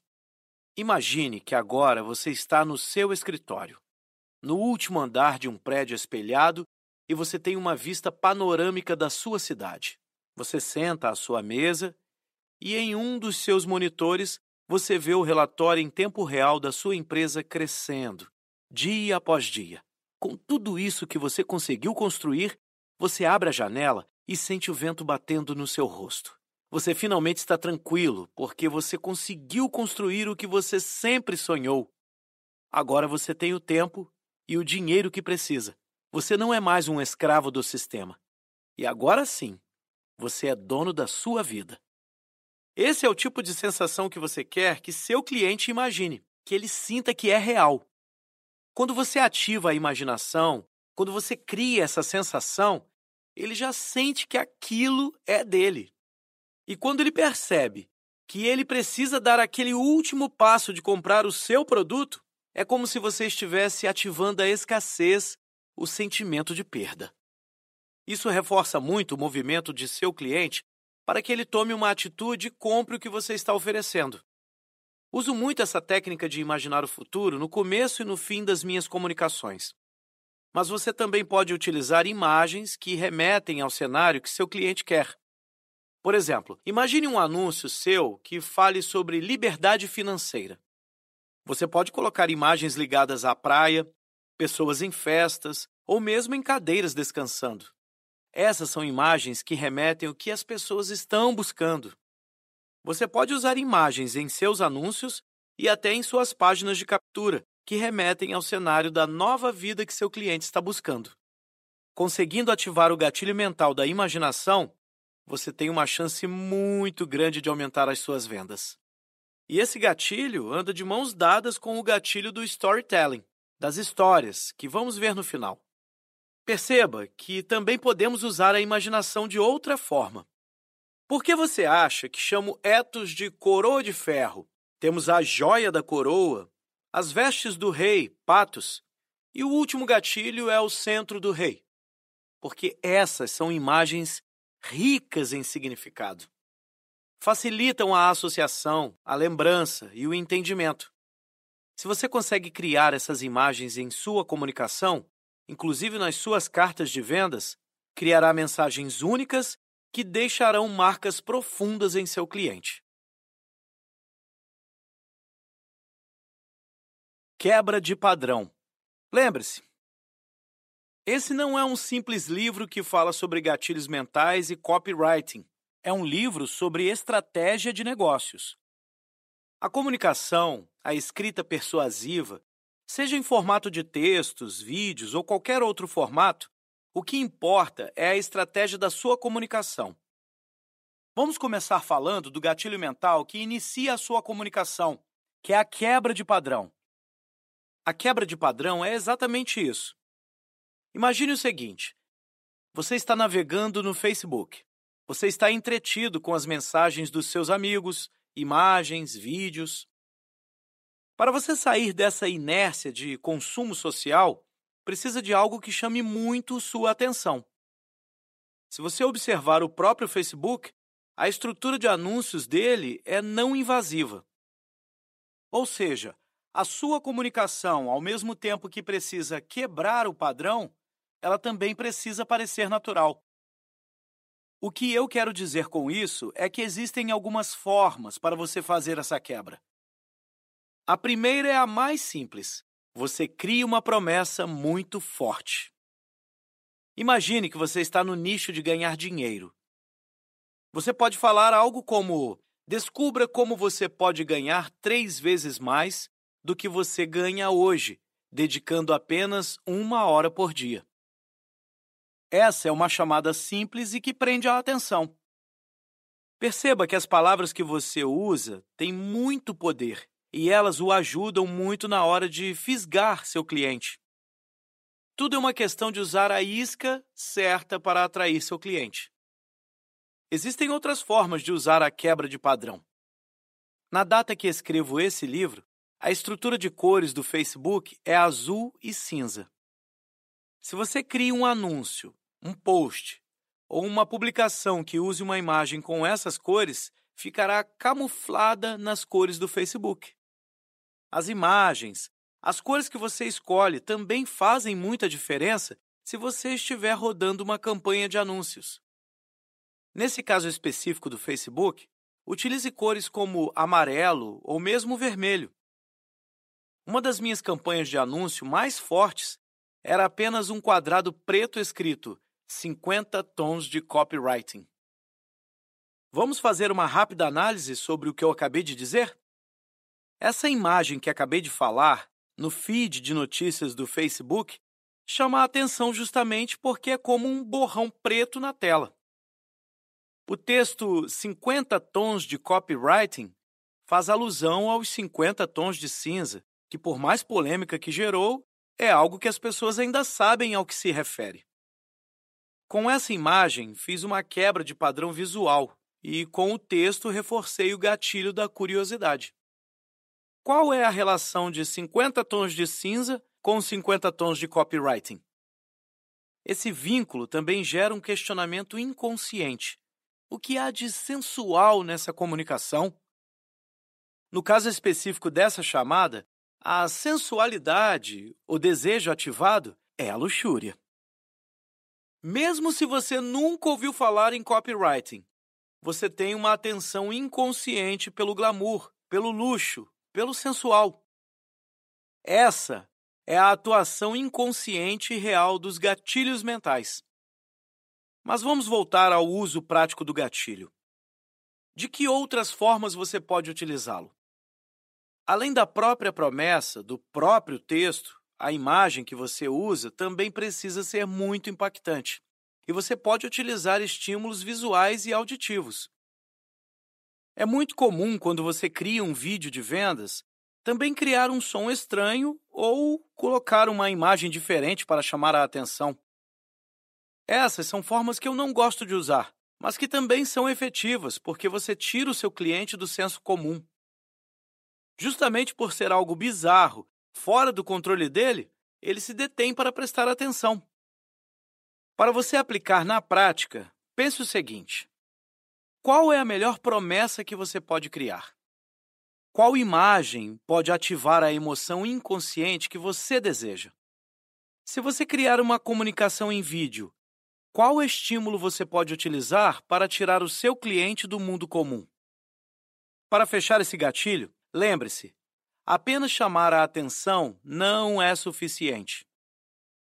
Você precisa estruturar a sua comunicação como um todo para que você tenha um fluxo de vendas realmente poderoso. Não adianta você utilizar uma chamada escrito sexo e dizer isso não tem nada a ver com sexo, mas agora que você está aqui. Isso acaba com sua credibilidade. Etos. Suas frases iniciais devem ser uma continuação da chamada principal. A conversa na mente do seu cliente deve continuar. Outra forma poderosa de usar a quebra de padrão é enviar uma correspondência física para ele. Sim, é isso mesmo. O que você imagina que mais chama a atenção? Um e-mail ou uma caixa que chega na sua casa? Com certeza o seu e-mail pode esperar nessas situações e você verá com toda a atenção o que chegar pelo correio. Esse formato de marketing, que chamamos aqui de mala direta, direct mail em inglês, ainda é muito poderoso. E por mais que os custos sejam altos, e com o advento do marketing digital, a sua caixa menos cheia é a do correio. Aos poucos, alguns gurus estão percebendo isso. e grandes empresas, como a Agora Incorporated, que fatura cerca de 600 milhões de dólares por ano, aplicam com maestria a integração de todos os canais de comunicação. Faça sempre testes. Se você fizer um teste A, B entre imagens, geralmente imagens de natureza convertem melhor que imagens de pessoas. E dependendo do seu nicho, imagens com bebês convertem muito melhor que natureza. Sempre teste. E apenas o seu número de vendas dará o resultado correto. Custo por clique, custo por lead e até mesmo o custo por venda é balela. O que importa é o lucro com cada ação que você faz. E se você ficou curioso, uma das comunicações mais bem-sucedidas ao longo da história é enviar uma nota de um dólar ou 50 reais para seu cliente dizer algo como: Olá, nome. Como você pode ver, essa é uma nota de 50 reais. Quero que você fique com ela e coloque em um quadro no seu escritório. Porque quero que toda vez que você olhar para essa nota, lembre que foi o primeiro dinheiro que você ganhou com o início da nossa parceria. É fora do comum, fora do padrão. Mas você entendeu o poder disso. Curiosidade. De mãos dadas com a quebra de padrão, existe o gatilho mental da curiosidade. Esse gatilho, na verdade, é muito simples. Você precisa ativar a curiosidade do seu cliente para que ele continue vendo sua mensagem. Primeiro, para que ele pare e veja sua mensagem, quebra de padrão. E segundo, para que ele continue vendo a sua comunicação até o fim. Esse é um gatilho simples de explicar e usar, e aqui estão algumas formas práticas para você aplicar. A primeira delas é você ser específico na sua mensagem. Por exemplo, em vez de você falar, descubra os passos para emagrecer, você pode falar, descubra cinco passos simples para emagrecer. Tornando a sua comunicação específica de cinco passos simples, você já gera a curiosidade e também é um circuito aberto que precisa ser fechado na mente do seu cliente. Isso já é muitas vezes suficiente para que as pessoas parem e vejam o que você tem a dizer. Lembre-se que é uma questão de isca. Apresente a mensagem certa para o público certo e você os terá na sua mão. Alguns recursos extras que você pode usar. Nós falamos muito que existe no marketing o poder do um.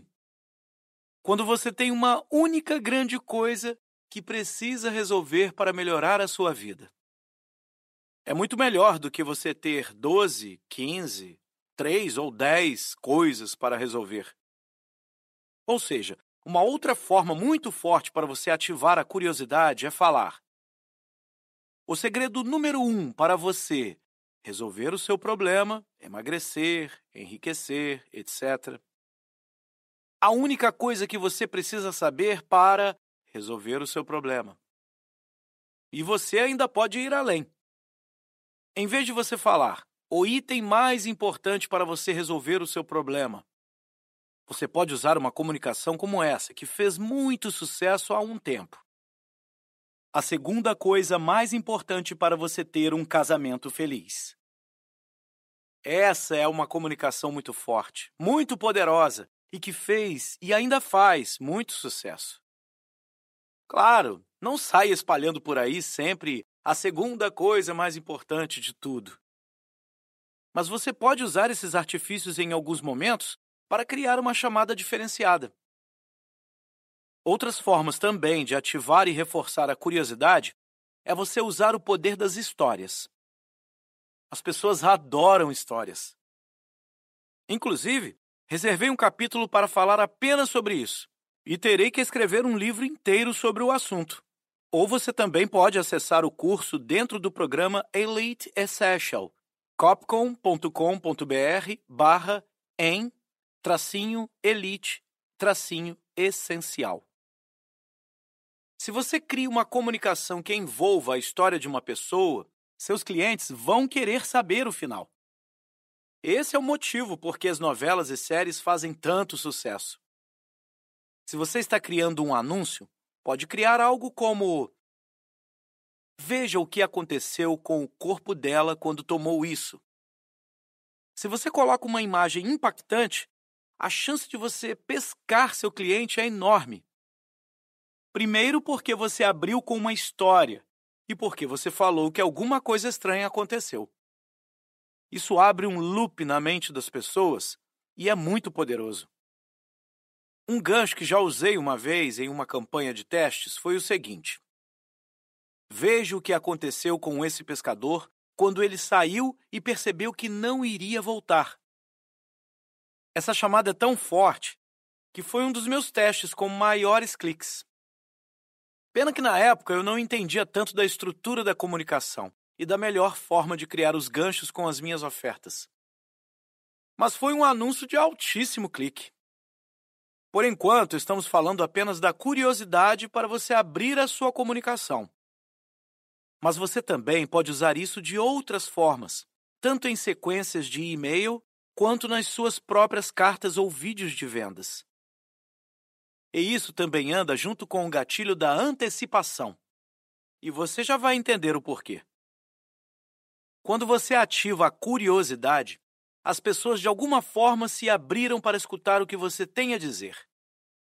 Isso automaticamente abre loops, ou seja, você abre um circuito e o cérebro precisa fechar esse circuito para ter a comunicação completa. Isso é neurológico. O cérebro precisa fechar todas as conexões, todos os loops que são abertos.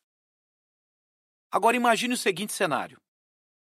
Você está vendendo um produto para emagrecer que são três pílulas que você toma todo dia ao longo de uma semana. Você pode criar a seguinte estrutura de comunicação. 1. Um, o anúncio pode ser: essa mulher não acreditou no que aconteceu quando tomou isso. Você já chamou a atenção. Abriu o primeiro loop e a pessoa foi direcionada para o seu artigo ou mesmo para a sua página de vendas. 2. Você pode começar a sua comunicação falando o seguinte, para abrir os próximos loops. Veja como uma mulher que trabalha e tem filhos pequenos conseguiu emagrecer sem ter que fazer uma dieta maluca nem ir à academia, tomando apenas três pílulas estranhas. Ou seja, na primeira chamada da sua comunicação, logo após a pessoa clicar no seu anúncio, você já reforça o loop que foi aberto no seu anúncio. 3. E você pode dar sequência na comunicação da seguinte forma: Fulana é uma mulher como quase todas as mulheres de 40 anos em São Paulo. Ela é casada, tem um filho, ela e o marido trabalham fora. O marido estuda e ela precisa ficar em casa cuidando da casa à noite, enquanto o marido está fora. Com todo o estresse do trabalho e da rotina, ela começou a engordar. Ela não tinha tempo para ir à academia e também nunca teve uma dieta controlada. Mas a vida dela estava prestes a mudar por causa de uma amiga. Veja como você pode tornar sua comunicação específica para seu público. Você pode manter o primeiro loop aberto e trabalhar o restante da história sempre abrindo e fechando os loops. Para um treinamento intensivo de como funcionam os loops, assista a novelas e séries. Perceba como sempre há loops abertos para que toda a sequência da história se amarre e você queira sempre ver o próximo capítulo ou esperar o fim do comercial. Esse é um exemplo simples de usar a curiosidade e a antecipação. Da mesma forma, você pode usar isso em seus e-mails. Em sua sequência de e-mails, você pode falar algo como: No próximo e-mail, vou revelar os únicos dois passos que você precisa dar para tornar o seu negócio mais sólido e ter muito mais resultado. Novamente, estamos trabalhando curiosidade e abrindo um loop assim como também criamos a antecipação. Lembre-se, o gatilho mental da curiosidade tem exatamente esse efeito: gerar curiosidade e abrir os loops para que seu cliente continue na sua imaginação. Mas apenas esse gatilho sozinho não irá vender. Por isso insisto em dizer que os gatilhos mentais sozinhos não servem para nada. Porque se você não tem uma comunicação estruturada, uma estratégia de negócios forte por trás, e se você não tem um produto que realmente transforme a vida das pessoas, você está perdendo seu tempo procurando qual o melhor gatilho para utilizar. O melhor gatilho sempre é a melhor forma que você pode resolver o problema das pessoas. Antecipação. Falarei muito rápido sobre esse gatilho, porque ele realmente é simples. A antecipação funciona da seguinte forma: você gera uma comunicação que vai deixar as pessoas empolgadas e curiosas para saberem o que está por vir. Uma forma extremamente simples de usar a antecipação é como falei no gatilho da curiosidade. Você apenas envia um e-mail ou outra forma que você se comunica com seu cliente e fala que no próximo e-mail ou que amanhã, na próxima semana, ele receberá alguma coisa ou algo novo chegará no mercado. Essa é a forma mais simples que você tem para criar a antecipação.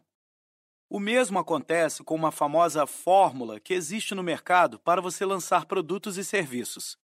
Apesar de não concordar com o modelo de negócios que essa fórmula promove, ela tem os seus efeitos positivos de gerar picos de caixa para as empresas.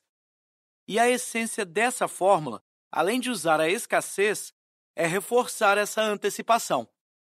O que nós chamamos de lançamento clássico, com quatro vídeos, e mesmo as outras técnicas de lançamento, trabalham todas em função da seguinte comunicação. Veja esse conteúdo e no dia X, ou no quarto vídeo, você terá uma grande revelação que vai mudar a sua vida. Essa revelação é a apresentação da oferta. A antecipação é como uma grande pilhação para as pessoas ficarem atentas a uma data ou evento importante que está por vir. A sua comunicação pode ser tão simples quanto isso. Indo além, você pode criar essa antecipação para revelar apenas uma sacada. Algo como: o que vou falar para você pode fazer uma grande diferença no seu negócio. Não apenas vender um pouco mais hoje ou amanhã, e sim criar uma mola propulsora para você dobrar ou até triplicar seus números. É um segredo poderoso, e pensei muito se deveria ou não revelar. Entende como isso gera antecipação e vontade de saber o que é? E caso você tenha ficado curioso, se você tem um sistema estratégico de follow-up por e-mail e outros canais como ensino no meu livro E-mails que Vendem, seu negócio pode tranquilamente dobrar de tamanho. Quando você trabalha a curiosidade e essa antecipação, no dia da apresentação da sua oferta ou da apresentação desse evento, você tende a ter um efeito positivo muito forte. Porém, novamente lembre-se: na sua comunicação, você precisa se engajar e resolver problemas. É dessa forma, resolvendo problemas e transformando a vida do seu cliente, que você terá sucesso. Não há gatilho mental mais poderoso do que uma solução que resolva um problema de verdade do seu cliente. Medo. Lembre-se que os gatilhos se misturam e é impossível trabalhá-los de forma isolada. Agora eu vou falar de um gatilho que ativa uma das emoções muito trabalhadas por algumas pessoas: o medo. Como assim medo? Medo do quê?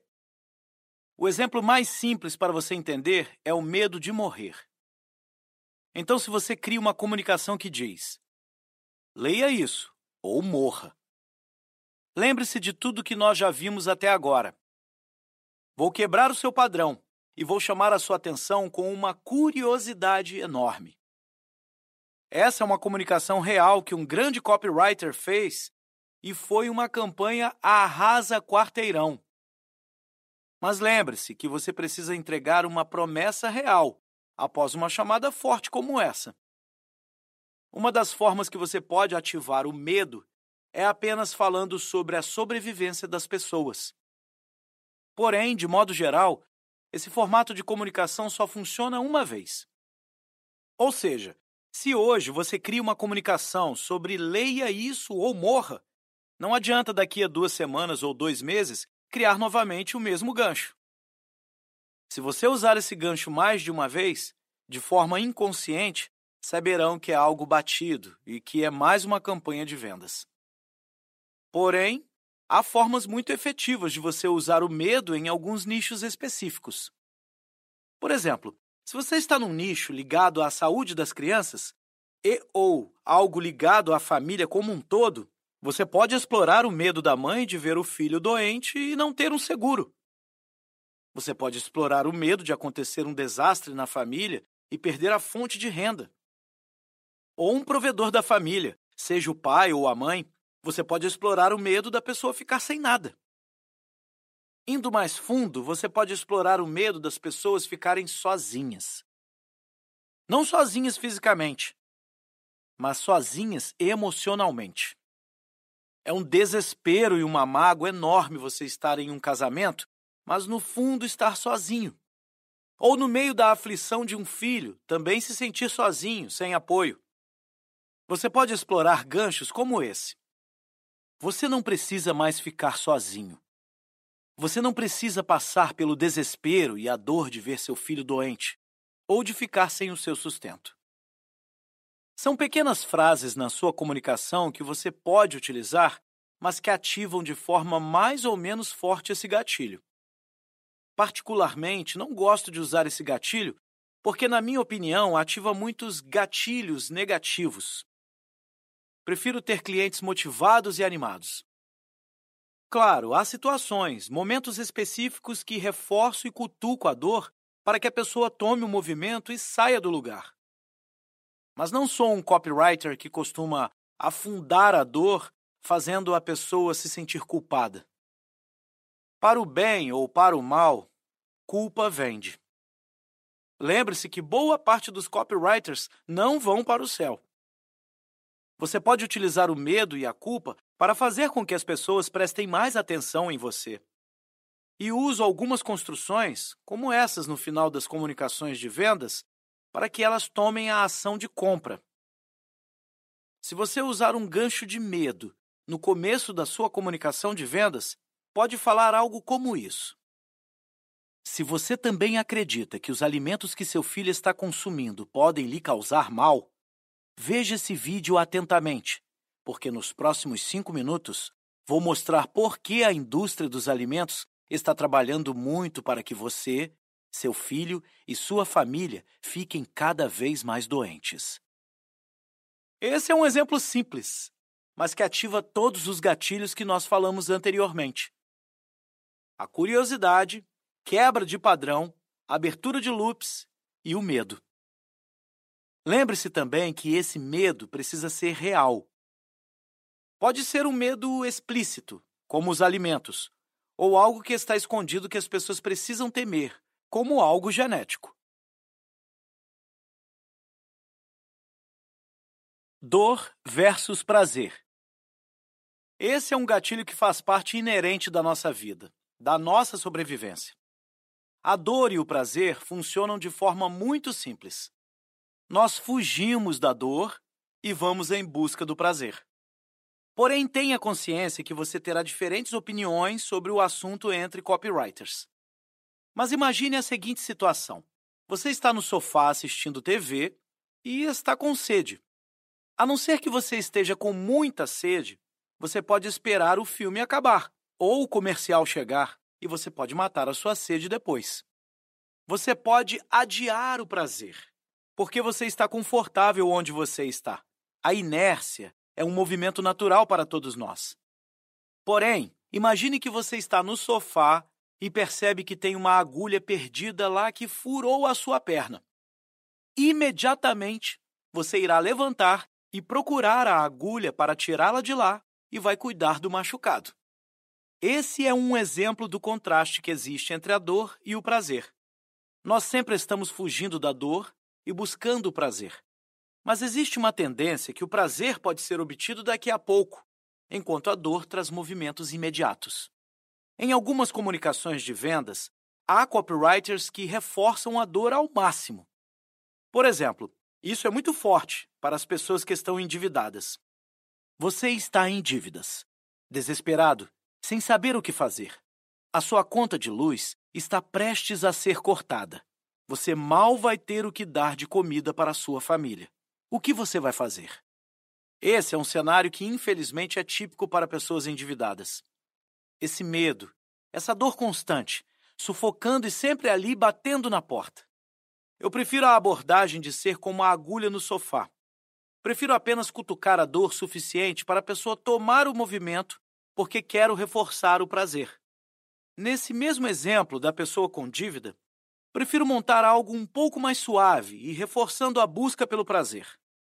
Se você está endividado, atolado de dívidas e não vê uma luz no fim do túnel, Preste atenção, porque isso pode mudar agora.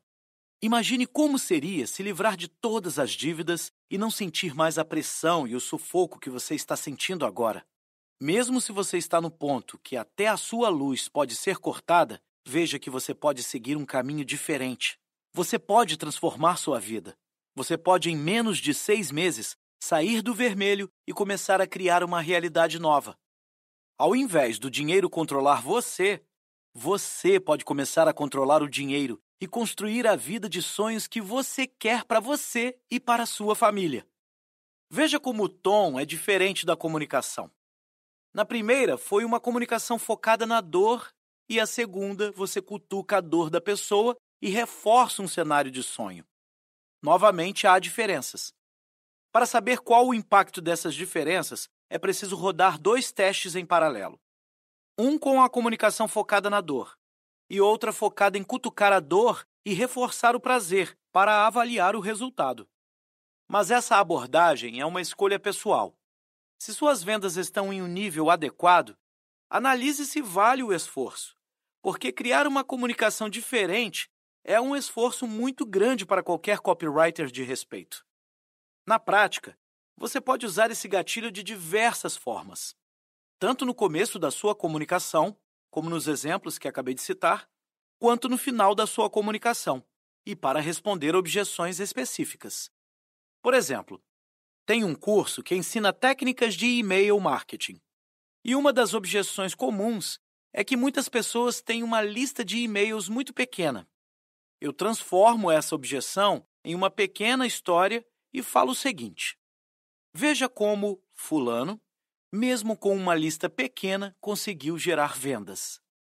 E mostro como essa pessoa, mesmo com uma lista com menos de 200 pessoas, estava insegura de mandar seus e-mails porque achava que não teria resultado. Ela estava bastante preocupada com o que aconteceria, porque precisava fechar várias turmas dos cursos para conseguir pagar as contas do fim do mês.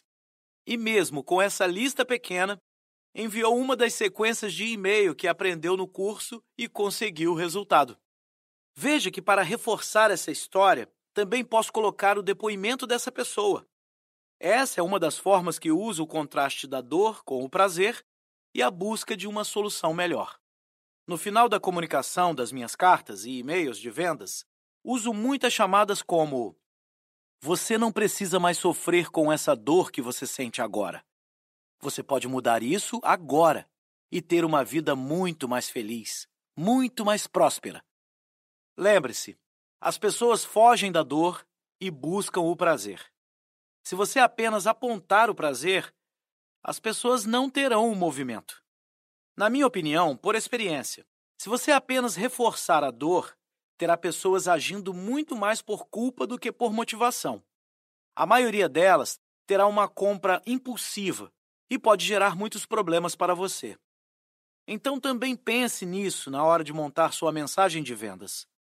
Até trago um caso para você. Estava fazendo uma campanha online que o resultado não estava bom e começamos a entrar em contato por telefone com as pessoas. Para entender o que estava acontecendo, de 600 pessoas, eu mesmo falei com 20 delas. Ao falar no telefone, encontrei pessoas desempregadas, com sérios problemas financeiros. Mesmo tendo todos os argumentos que precisava para inverter as objeções, mesmo eu tendo o poder de fazer uma pessoa desempregada, endividada, comprar o que nós estávamos oferecendo, decidi não usar esse discurso e realmente deixei as pessoas seguirem o caminho delas. Fiz isso porque eu tive essa percepção muito clara. Eu não iria gerar vendas boas para meu cliente. Apesar do retorno financeiro que potencialmente poderíamos ter, também potencialmente poderíamos prejudicar muitas pessoas. Então, essa é uma escolha sua. Não há certo e errado. Apenas defina qual o nível de agressividade que você quer desenvolver. Compromisso e coerência. As pessoas tendem a repetir padrões que aprendem ao longo da vida.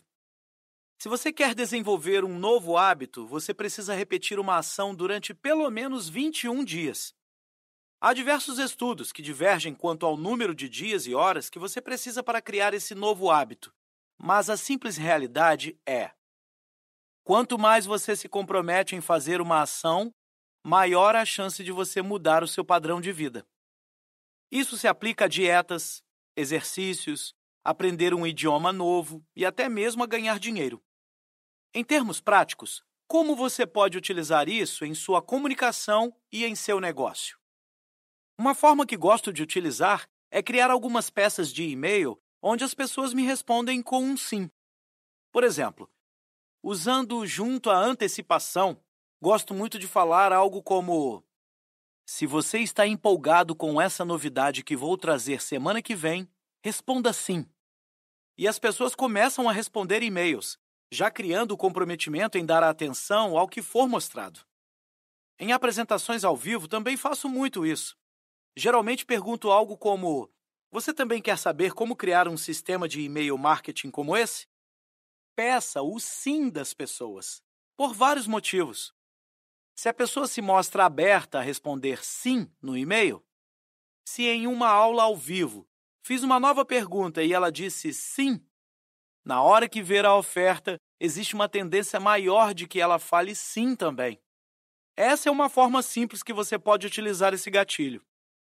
Outra forma que algumas pessoas utilizam, principalmente em vídeos de vendas, é iniciar o vídeo com um volume mais baixo, para forçar o seu cliente a aumentar o volume se ele quiser escutar. Porque assim, você tira seu cliente da posição de mero comunicador e faz ele tomar uma ação ativa. Devido a essa ação, é coerente escutar o restante porque ela já tomou uma ação. Porém, novamente, esse é um exemplo simples. Você pode usar isso também de outras formas. Chialdini trouxe um exemplo no livro dele, falando que as pessoas em um condomínio seriam entrevistadas como um caso de sucesso para a economia de água.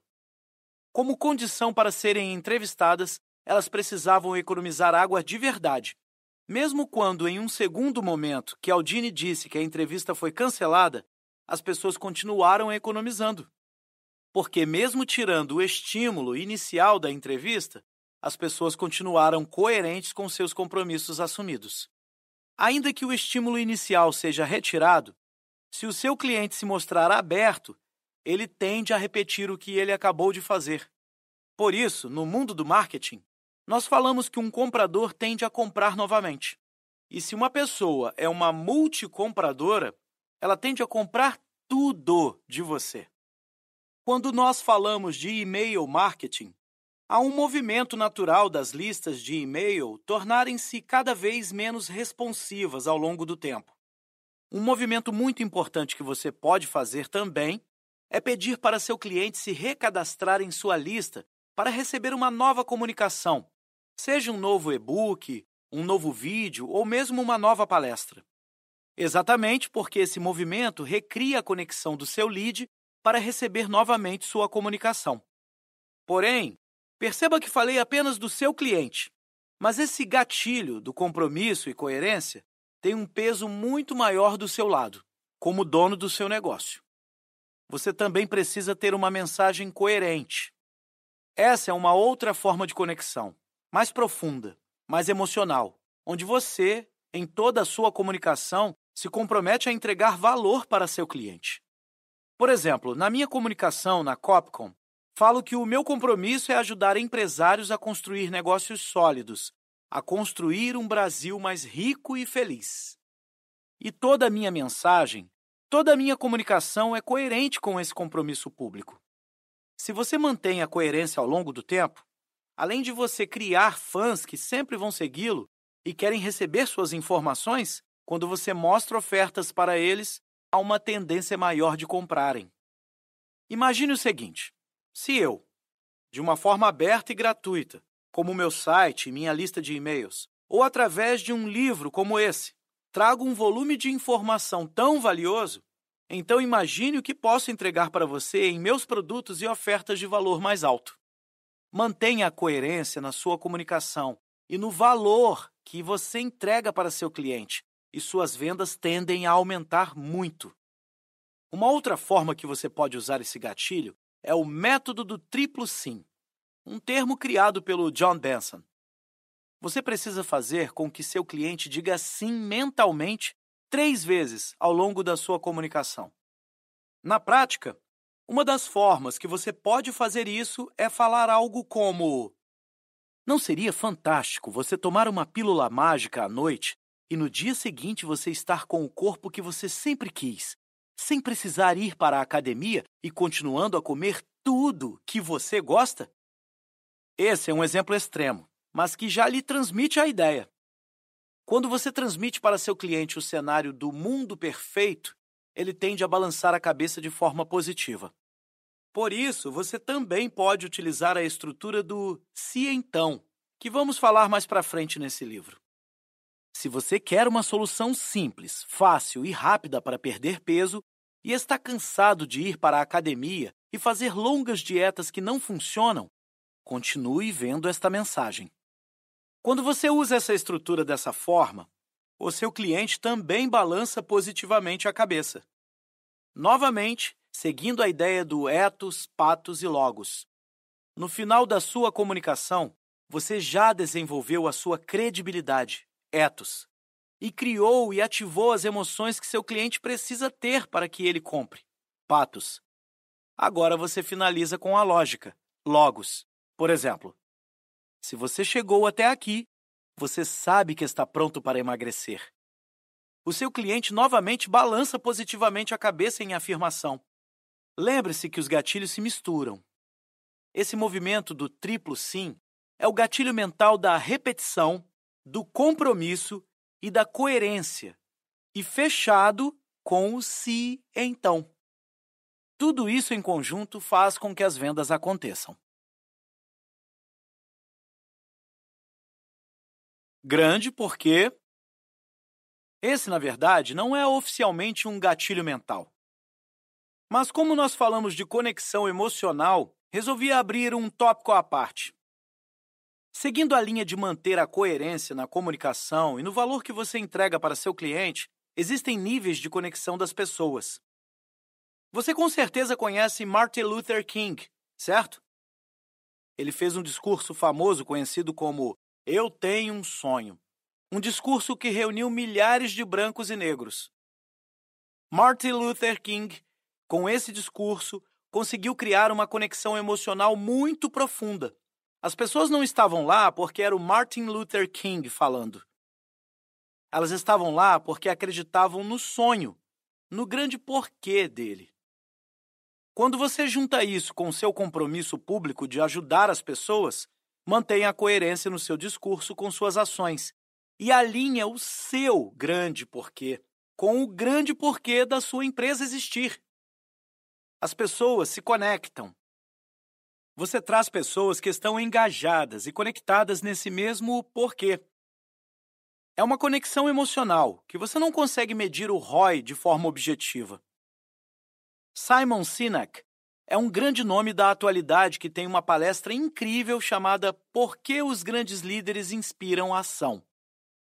Acesse a área de bônus do livro copcom.com.br barra bônus tracinho gatilhos tracinho mentais para vê-la. Ele traz uma explicação de 18 minutos sobre o tema e completa perfeitamente esse gatilho. Empatia.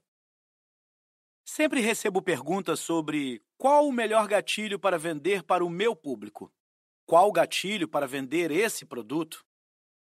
Você já entendeu que não é uma questão de qual o melhor gatilho. Falo desde o começo que o que importa é a sua estratégia de negócios e a estrutura da sua comunicação como um todo. Se há um gatilho que realmente aumenta a sua probabilidade, a sua chance de ter vendas, é o gatilho mental da empatia. Sabe aquelas pessoas que você encontra na rua, no trabalho, ou mesmo na sua escola ou faculdade e o santo não bate? Ou você vê uma pessoa na televisão e você gosta mais dela, ou você desgosta de determinado ator ou apresentador. Porque essa conexão, esse santo, está ligado à sua empatia com ela. Na prática, o que isso significa? Quando você desenvolve empatia com o seu cliente, quando ele passa a gostar de você, de como você fala, como você se comporta e mesmo como você se posiciona, as suas chances de vender aumentam. Por isso você precisa ser coerente e consistente na sua comunicação. Com isso, as pessoas realmente entendem o valor da sua mensagem e da sua missão. Quanto mais você se mostrar autêntico na sua abordagem, no seu trabalho, na sua comunicação, mais empatia você tende a desenvolver. Mas como você desenvolve empatia? Primeiro, de uma forma inconsciente, dentro de você. Você precisa, antes de tudo, ter um desejo sincero de ajudar o seu cliente. E você não precisa falar isso abertamente, mas se você tem essa convicção dentro de você, naturalmente agirá em benefício dele. E ele vai sentir isso. É um movimento inconsciente, mas que faz muita diferença. Você pode aplicar empatia em seu próprio atendimento pessoal. Quando nós vamos em uma loja e vemos um vendedor carrancudo, de cara fechada, existe uma tendência de nós não gostarmos dele.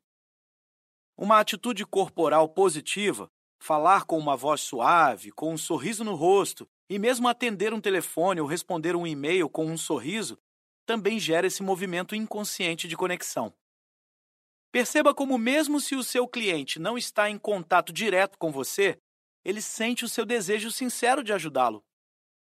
Por isso, os gatilhos mentais são inconscientes, são atalhos. As pessoas percebem e agem em níveis inconscientes de ação e reação. Outra forma que você tem de desenvolver empatia ao longo da sua comunicação é você cumprimentar o seu cliente. Por exemplo, nos meus e-mails, sempre faço o cumprimento caro amigo ou cara amiga e finalizo com a sua riqueza e felicidade. Novamente, são pequenos detalhes sutis, mas que aumentam a conexão emocional, porque tudo isso é a tradução do meu grande porquê. É a minha coerência na minha comunicação. Você também precisa colocar esses pequenos detalhes na comunicação que você cria para a sua empresa. Se você usa vídeos, você pode gravar com um sorriso. Lembre-se que você está falando com uma pessoa, há um ser humano vendo o seu vídeo. E se você mostra o seu rosto em fotos, procure mostrar o seu rosto sorrindo, porque o sorriso é uma linguagem universal. Quanto mais elas sorriem, mais relaxadas ficam. Se você consegue transmitir essa sensação para o seu cliente, novamente as vendas acontecem. Alguns copywriters dizem que você não pode fazer o seu cliente sorrir enquanto está vendendo. Eu concordo em partes. Você não precisa fazer o seu cliente dar risada, gargalhada. Isso que diminui vendas. Você precisa transmitir uma sensação de realização, de conforto, para dar suporte à decisão que seu cliente acabou de tomar ao comprar o seu produto ou serviço. Se você transmite essa sensação de conforto, o seu cliente tende a comprar mais de você. E novamente, não é para fazer seu cliente rir, é para fazê-lo se sentir confortável e confiante que você é a pessoa que vai entregar o que ele precisa e vai transformar a vida dele. As pessoas hoje estão carentes e precisam de confiança. Para piorar ainda mais, há um número enorme de pseudogurus arrebatando multidões e as decepcionando em seguida. Seja a pessoa certa. Identificação. Desde que nós nascemos, nós nos colocamos rótulos. Eu sou um copywriter, você é um artista, O outro é o programador. Eu sou o marido. Você também pode ser um marido ou esposa. Enfim, a vida inteira nós temos rótulos que nos identificam. E esses rótulos são muito evidentes quando começamos a fazer comparações regionais e mesmo diferenciando cor da pele. Por exemplo, nos Estados Unidos da América é muito forte a identificação regional das pessoas. Então, se você é da cidade de Ohio, você fica extremamente feliz quando encontra outras pessoas da mesma cidade. Aqui no Brasil isso também acontece. Mas lá é muito mais evidente essa conexão e até mesmo rixas das pessoas pelo território que elas vivem. Mas expandindo esse conceito, imagine que a Terra é invadida por seres alienígenas. A nossa identificação vai para outro nível, simplesmente porque começaremos a criar uma nova categoria de rótulos. Seriam literalmente humanos contra alienígenas. Por que estou falando isso? Porque uma das formas que você tem para se conectar com seu cliente é através desses rótulos. Imagine que você quer fazer uma campanha direcionada para as pessoas que moram na cidade de São Paulo. Além disso, você também quer pegar dentistas que moram em São Paulo. Você pode criar uma comunicação da seguinte forma: Veja o que centenas de dentistas que moram em São Paulo estão fazendo para ganhar mais dinheiro. Ou Veja as oportunidades de investimento que centenas de dentistas em São Paulo já descobriram. Você monta uma comunicação direcionada a alguns desses rótulos. Existem vários níveis de identificação. Os mais superficiais são justamente os de localização, como a cidade, o estado ou o país que você mora. Há outros níveis mais profundos, que são os níveis de profissões. Você pode falar com engenheiros, arquitetos, empreendedores, estudantes, concurseiros. Porém, perceba que este ainda é um nível de identificação superficial. Não há uma conexão realmente profunda entre a sua mensagem, entre o seu produto e o seu cliente, além dessa simples identificação. Esses dois níveis, regional e profissional, você usa mais no começo da sua comunicação. Porém, para você conseguir um volume maior de vendas, você precisa se identificar com seu cliente em níveis mais profundos. Esses são os níveis de valores e crenças. Por exemplo, para um cliente contratar um serviço de copywriting, ele precisa acreditar em várias coisas.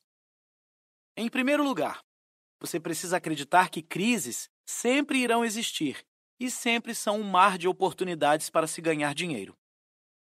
Em segundo lugar, é muito melhor contratar alguém especialista em criar comunicações que geram dinheiro e que tem experiência comprovada do que ficar tentando adivinhar o que funciona.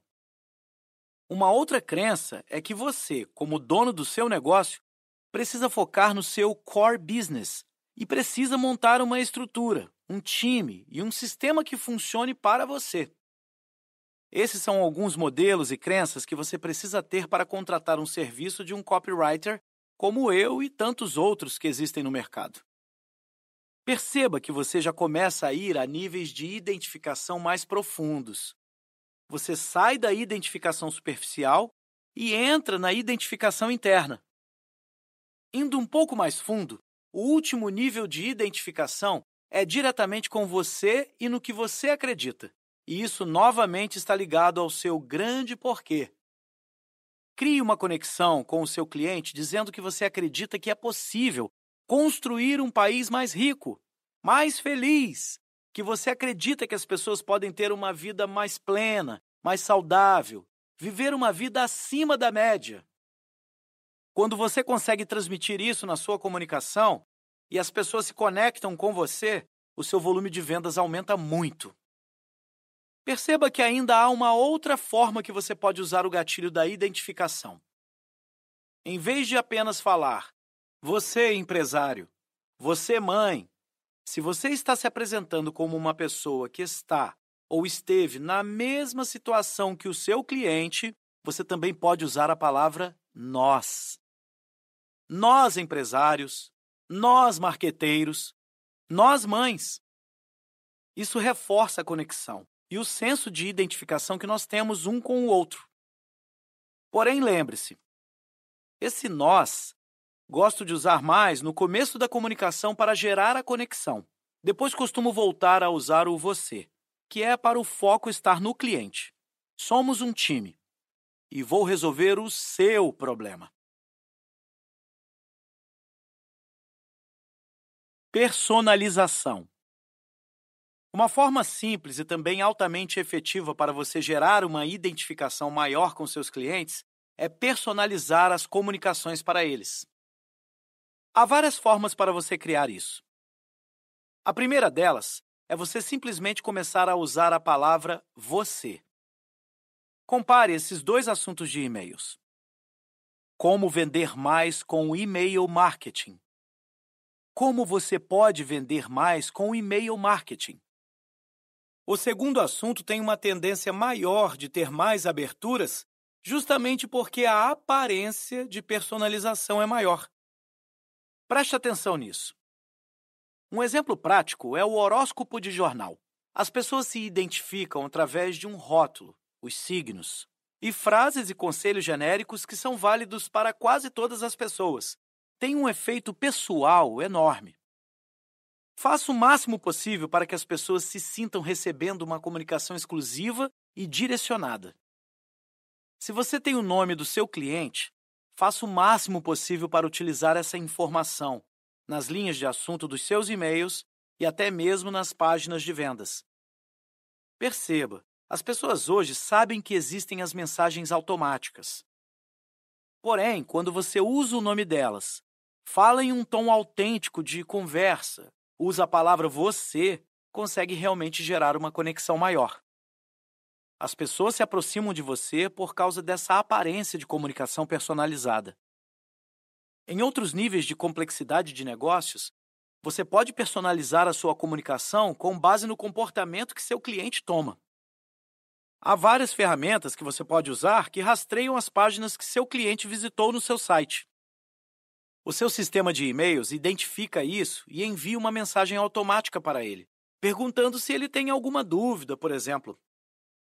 Essa personalização de comunicação baseada em comportamentos e ações do seu cliente também gera um engajamento muito grande.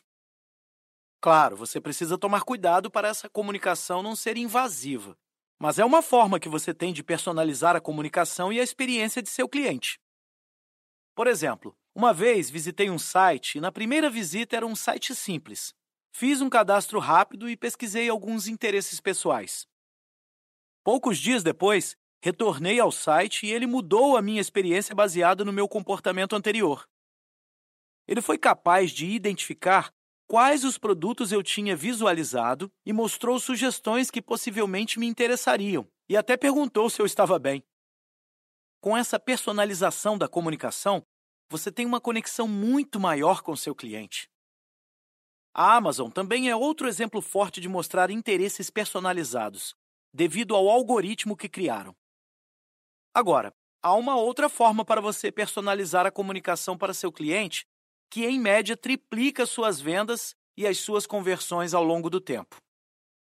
Isso já é comum no exterior e é um método desenvolvido e aperfeiçoado pelo Ryan Levesque, chamado de Ask Method, ou o método das perguntas. Na verdade, esse método é muito simples. Você cria um quiz com algumas perguntas-chave que você usa depois para personalizar a comunicação de venda com seus clientes. Por muito tempo, tive um quiz que dizia o seguinte: qual o seu nível no e-mail marketing? Fazia algumas perguntas e, com base nas suas respostas, identificava qual o seu nível e o que você precisa fazer para ter mais resultados. Por exemplo, pergunto se você tem lista. E se você disser que sim, dou dicas tanto para melhorar a qualidade da sua lista quanto para você ganhar mais dinheiro com ela. E utilizo isso em todas as pontas da minha comunicação. Ou seja, personalizo a comunicação baseada nas respostas que você me dá. Esse é um método poderosíssimo. Nos meus testes, quando você começa a utilizar essas perguntas personalizadas e você monta uma comunicação correta, você aumenta em média três vezes o seu volume de vendas. Você precisa tomar o cuidado para não criar perguntas e respostas ridículas. Por exemplo, a forma errada de você fazer isso é você perguntar: Você tem um animal em casa? Se a resposta for positiva, você pergunta: É um felino? Se sim, você pergunta: O tamanho do felino é pequeno, médio ou grande? Após a pessoa responder essas perguntas, você diz: Parabéns, eu descobri que você tem um gato pequeno. Esse é um tipo de personalização sem sentido. Você precisa pensar muito bem em quais as melhores perguntas que realmente farão diferença na vida do seu cliente. Você não pode simplesmente dar uma resposta óbvia. Seu cliente realmente precisa sentir a necessidade de descobrir a resposta ele precisa sentir que vai encontrar uma novidade, que vai encontrar algo que não sabia. Por isso, descobrir o seu nível no e-mail marketing é muito forte. Descobrir qual o seu tipo metabólico, qual o maior inimigo da sua saúde financeira, qual o tipo de gastador você é. E com base em cada uma das respostas que seu cliente dá, você personaliza a comunicação de uma forma extremamente assertiva, com dicas reais que vão agregar valor para ele. Fazendo isso, você vai realmente aumentar sua conversão de vendas. Repetição. Você já ouviu falar que uma mentira contada 100 vezes torna-se uma verdade? Bem, você não precisa contar uma mentira para seu cliente, mas preste atenção no efeito disso. Quando você repete várias vezes uma mensagem, aos poucos seu cliente começa a acreditar nisso também. Em um nível macro, isso torna-se senso comum. As pessoas tendem a acreditar que é verdade apenas porque um grande número de pessoas está falando. Sem fazer julgamentos de certo e errado, mas na política isso acontece muito. Enquanto um partido fala que é golpe, outro fala que está lutando por um Brasil justo. Se você sai do nível do senso comum e olha o detalhe, nenhum dos dois está correto. Simplesmente estão repetindo mensagens para que outras pessoas repitam e assumam como verdade. Não só na política, mas a mídia como um todo trabalha dessa forma. E na prática, como você usa o gatilho mental da repetição? Uma das formas mais simples é você repetir algumas vezes a sua grande promessa ao longo da sua comunicação de vendas. Por exemplo, no meu curso de e-mail marketing, minha promessa é que tem um método para você faturar de R$ 3,00 a R$ 16,00 por lead que está na sua lista de e-mails. Na minha comunicação, repito essa mesma promessa pelo menos quatro vezes.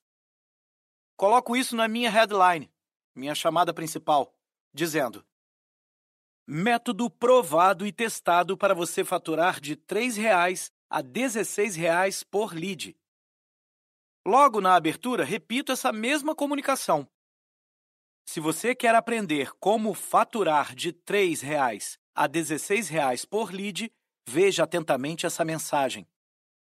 E mais para frente, repito. Veja como eu mesmo faturo mais de R$ 16,00 por lead com minha lista de e-mails Veja como fulano também consegue faturar de R$ 3,00 a R$ 16,00 por lead. Trouxe esse exemplo, mas você pode repetir a sua grande promessa da mesma forma ao longo de toda a sua comunicação. Seja emagrecer, enriquecer, aprender mais rápido ou qualquer outra promessa que ajude o seu cliente.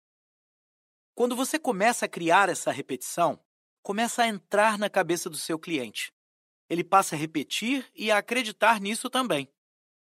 Essa estrutura é muito forte para você utilizar não só na sua comunicação de vendas, mas também ao longo de todo o seu site. Uma empresa especializada em redução de custos colocou em várias páginas do site deles a mensagem principal. Eles repetem cerca de 18 vezes em três páginas o termo Você precisa reduzir custos. O cérebro processa mais de 90% que recebemos de forma inconsciente. Mesmo essa repetição estando no meio de outra comunicação, o cérebro vai entender e interpretar isso. Uma forma que você tem de aumentar essa percepção, principalmente se for uma comunicação escrita, é colocar a promessa que você está repetindo em negrito. As pessoas têm uma tendência a escanear as mensagens e ler apenas o que interessa e se destaca. Quando você coloca o elemento de repetição em negrito, ou como uma headline no meio de uma comunicação escrita, você consegue fazer com que o cérebro preste mais atenção nisso. Aos poucos, essas mesmas crenças começam a entrar dentro da mente do seu cliente. Essa repetição é tão forte que até hoje surte o efeito em razão de algumas propagandas que nem são mais veiculadas. As pessoas entendem, lembram e associam com algo de qualidade. Por exemplo, quando alguém está comparando algo, perguntando da qualidade de determinado produto, ainda é comum escutar algumas pessoas dizendo: não é uma Brastemp. Também para a propaganda da Mastercard. Não tem preço.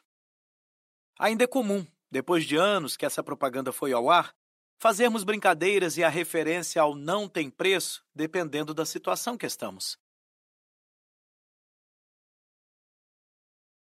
Novidade. Esse gatilho mental, na minha opinião, é envolto em controvérsias. Porque o que funcionou muito bem no passado, até os anos 1990, ou mesmo até o ano 2000, enquanto a internet não era forte, enquanto a mídia não era tão massificada como é hoje em tantos meios, não funciona mais tão bem. Antes, quando você apresentava um novo produto, uma nova solução para seu cliente, realmente parecia algo novo. Justamente pelo acesso à informação pela quantidade de estímulos de propagandas serem menores. Se você apresenta hoje um novo método para emagrecimento, não vai chamar atenção nenhuma, porque existem centenas, milhares de métodos de emagrecimentos. E são todos novos, milagrosos e entregam a promessa muitas vezes ilusória de que o emagrecimento vai acontecer. E isso se expande para várias áreas e em todos os nichos ganhar dinheiro, aprendizado, ficar forte. Sempre que você apresenta um novo método, um novo produto, a não ser que seja algo realmente inovador, o seu cliente não tem mais a mesma percepção de que é algo inovador e diferente no mercado. Entenda o seguinte: é importante você trabalhar a novidade, porque quanto mais soluções comuns e medíocres existem no mercado, mas as pessoas estão sedentas por novidades. Para você se manter no topo da onda, você precisa trazer novidades para o mercado. Para isso existe o que chamamos de mecanismo único. O que é o mecanismo único? Vamos pegar o exemplo do emagrecimento. Enquanto existiam poucos concorrentes de emagrecimento, você poderia fazer uma proposta simples, que vamos chamar de nível 1. Emagreça 5 quilos. Isso já era suficiente para chamar a atenção dos seus clientes. Conforme o mercado foi tendo novos concorrentes, a sua promessa precisou ser expandida para o nível 2. Emagreça 5 quilos em uma semana, sem dietas e sem exercícios. Todd Brown chama isso de níveis de maturidade do mercado. Uma promessa simples em um mercado com praticamente nenhum concorrente uma promessa de nível 1 é suficiente. Conforme entram novos concorrentes, o mercado já está no que chamamos de nível 2, que é uma expansão da promessa. E qual o erro da maioria das pessoas, da maioria das empresas? Desenvolvem a comunicação apenas para o nível de mercado 1 e 2. O problema é que você nunca se diferencia de verdade, não consegue chamar a atenção. Então, a forma ideal para você trabalhar a novidade é ir para o nível 3, que é a criação de um mecanismo único. Em vez de ser um novo método de emagrecimento, é um programa exclusivo de treinamento Shape Now. A Polishop é ótima para você entender como criar mecanismos únicos. Crie soluções únicas, exclusivas e proprietárias de nomes que realmente não são apenas um nome, crie um método único e provado que se diferencia. Por exemplo, o meu curso de e-mail marketing não é simplesmente um curso de e-mail marketing. É o programa Elite, que é o método comprovado para você faturar de R$ 3,00 a R$ 16,00 por lead. Eu ainda posso ir além. Internamente, chamo o meu sistema de método 3V, pois é o método da tripla venda, por causa da estrutura em que desenvolvo a comunicação por e-mail. Para você trabalhar esse gatilho da forma correta, precisa encontrar o seu mecanismo único. Existem mais dois níveis de mercado que você pode trabalhar para trazer essa novidade. O nível 4 é a expansão do mecanismo único. E o nível 5 é o mais difícil de você atuar, mas é uma comunicação como a seguinte: Você já comprou dezenas de métodos únicos e exclusivos para emagrecer e nenhum deles funciona? Aqui está o motivo. O quinto nível do mercado é quando você faz uma comunicação além do seu próprio produto e foca totalmente no seu cliente. Porém, essa é uma comunicação muito difícil de ser trabalhada.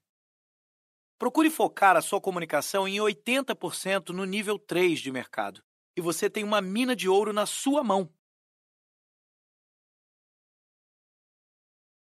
Reciprocidade.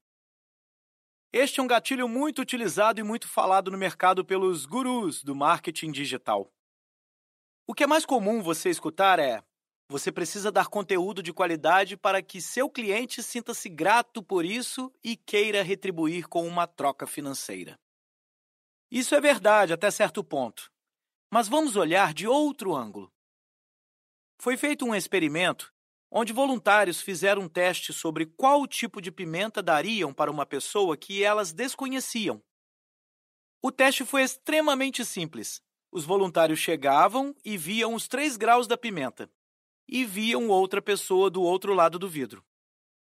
A maioria das pessoas simplesmente escolheu o pote de pimenta mais fraco por uma questão compassiva em relação à pessoa.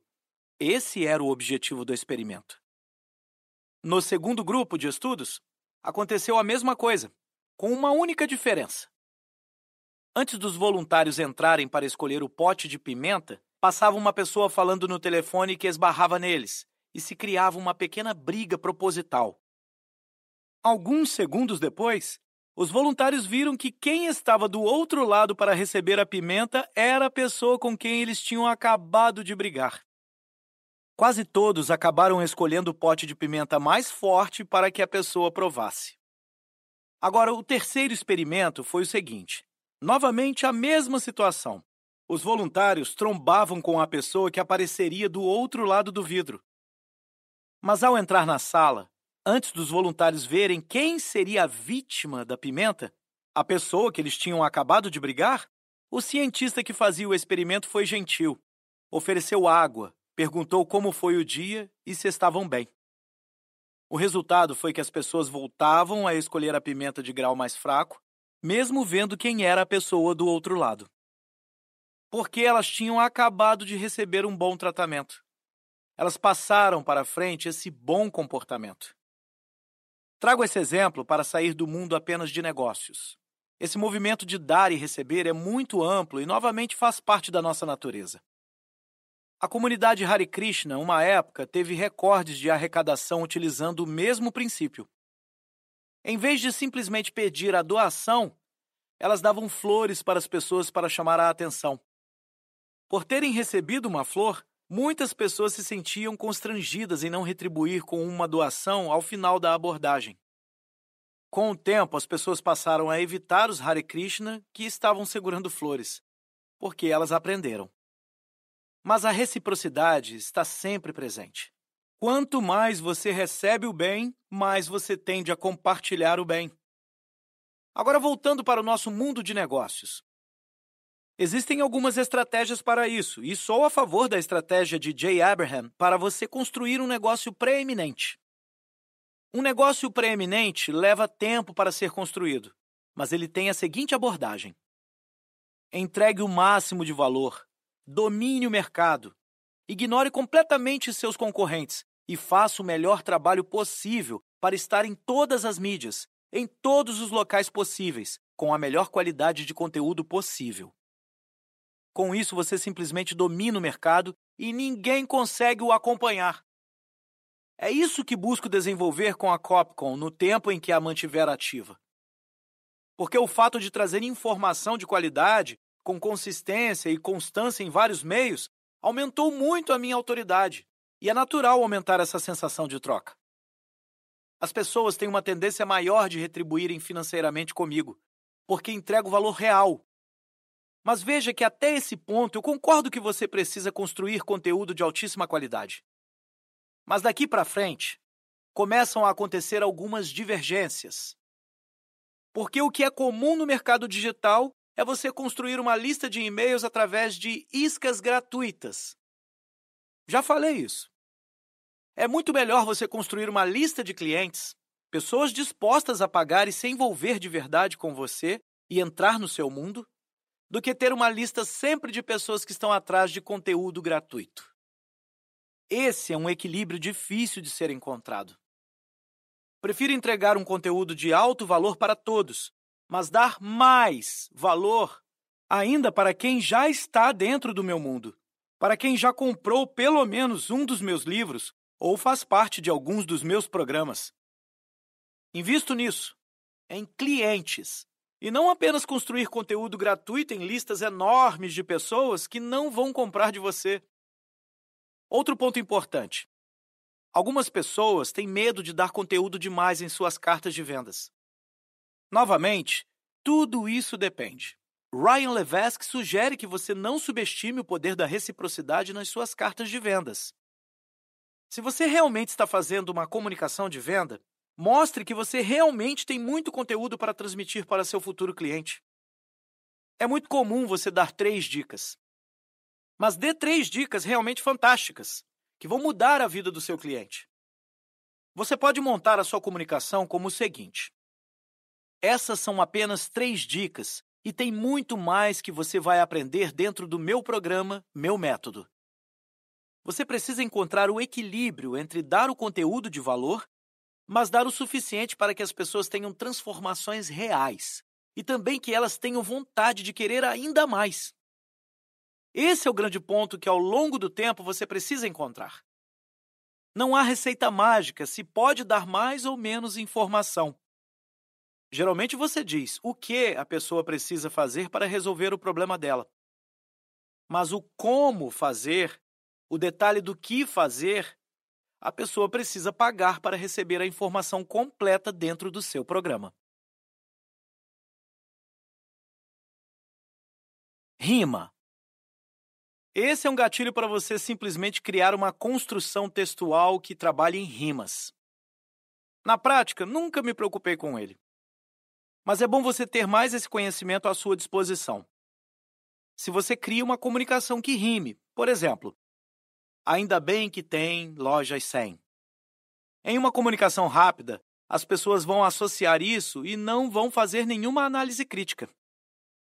Simplesmente por soar bem, se não for feita nenhuma análise lógica em cima dessa comunicação, as pessoas tendem a confiar e acreditar que este mote é real.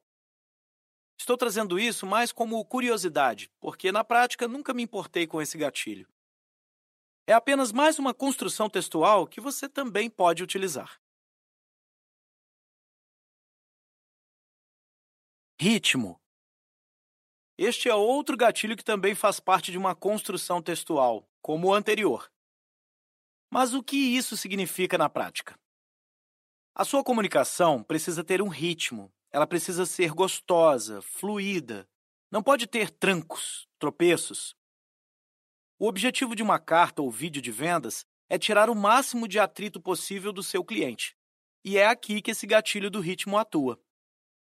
Na verdade, a melhor forma que você tem para entender na prática como isso funciona é a seguinte: a primeira é você lendo em voz alta a sua própria comunicação. Veja se você não engasga, se não tem alguma palavra que soe estranho e se todas as frases estão tendo uma conexão adequada. Essa é a forma mais simples de ver se sua comunicação está com um ritmo adequado. Agora, a forma mais eficaz de você aprender a criar esse ritmo é copiando à mão as cartas e roteiros de vendas de campanhas que tiveram resultado muito bom. Por isso, no meu primeiro livro, trouxe várias cartas de vendas. E se você acessar a área de bônus desse livro, também terá algumas à sua disposição para ver e copiar. Por que o copiar à mão é tão importante? Porque você, além de estar ativando mais partes do seu corpo, é fisiologicamente provado que o cérebro associa, internaliza melhor o que está escrevendo. Quando você faz esse movimento de copiar à mão e inclusive ler em voz alta quando copia cada frase, você começa a sentir e entender o ritmo dessas comunicações que já tiveram sucesso. Não há uma regra fixa para você estabelecer o ritmo. Por isso, recomendo que você desenvolva o hábito de ler bastante. Procure mesmo ler histórias, ficção. Gosto muito de O Senhor dos Anéis, e Harry Potter também desenvolveu um ritmo de história muito bom.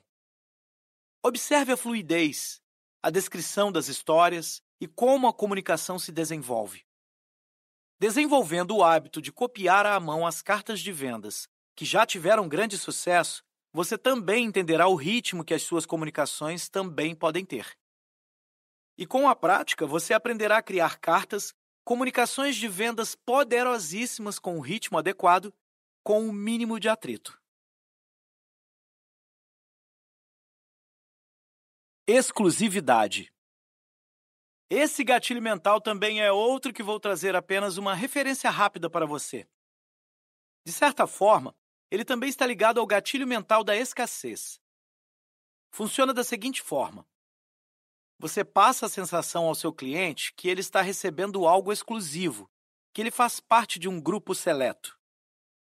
Essa comunicação é muito poderosa quando você cria uma estratégia de vendas que envolve programas de assinatura você pode desenvolver algo como o seguinte: como membro do Clube X, você recebe benefícios exclusivos. Você recebe todos os meses na sua casa determinado produto e acesso exclusivo a um consultor que vai guiá-lo ao seu objetivo. E mais, como membro premium, você recebe o benefício X. Passa a sensação ao seu cliente que ele faz parte de algo exclusivo, que ele é diferenciado. Assim você também tende a criar um senso de identificação maior. A Apple construiu muito bem essa comunicação de exclusividade, trazendo a ideia e a noção de que quem tem os produtos dela é uma pessoa fora do padrão, uma pessoa incomum, um desajustado que não se encaixa no status quo. Por isso que até hoje a Apple arrebanha uma legião de fãs. Essa é a comunicação de exclusividade. Mesmo tendo milhões de pessoas com o mesmo produto, você ainda tem a sensação de pertencer a algo único, diferenciado. Explore isso na sua comunicação, de como seu cliente pode se sentir único, especial e diferente das outras pessoas. As pessoas estão em busca de status, de fama, de serem vistas como pessoas legais, diferentes e descoladas.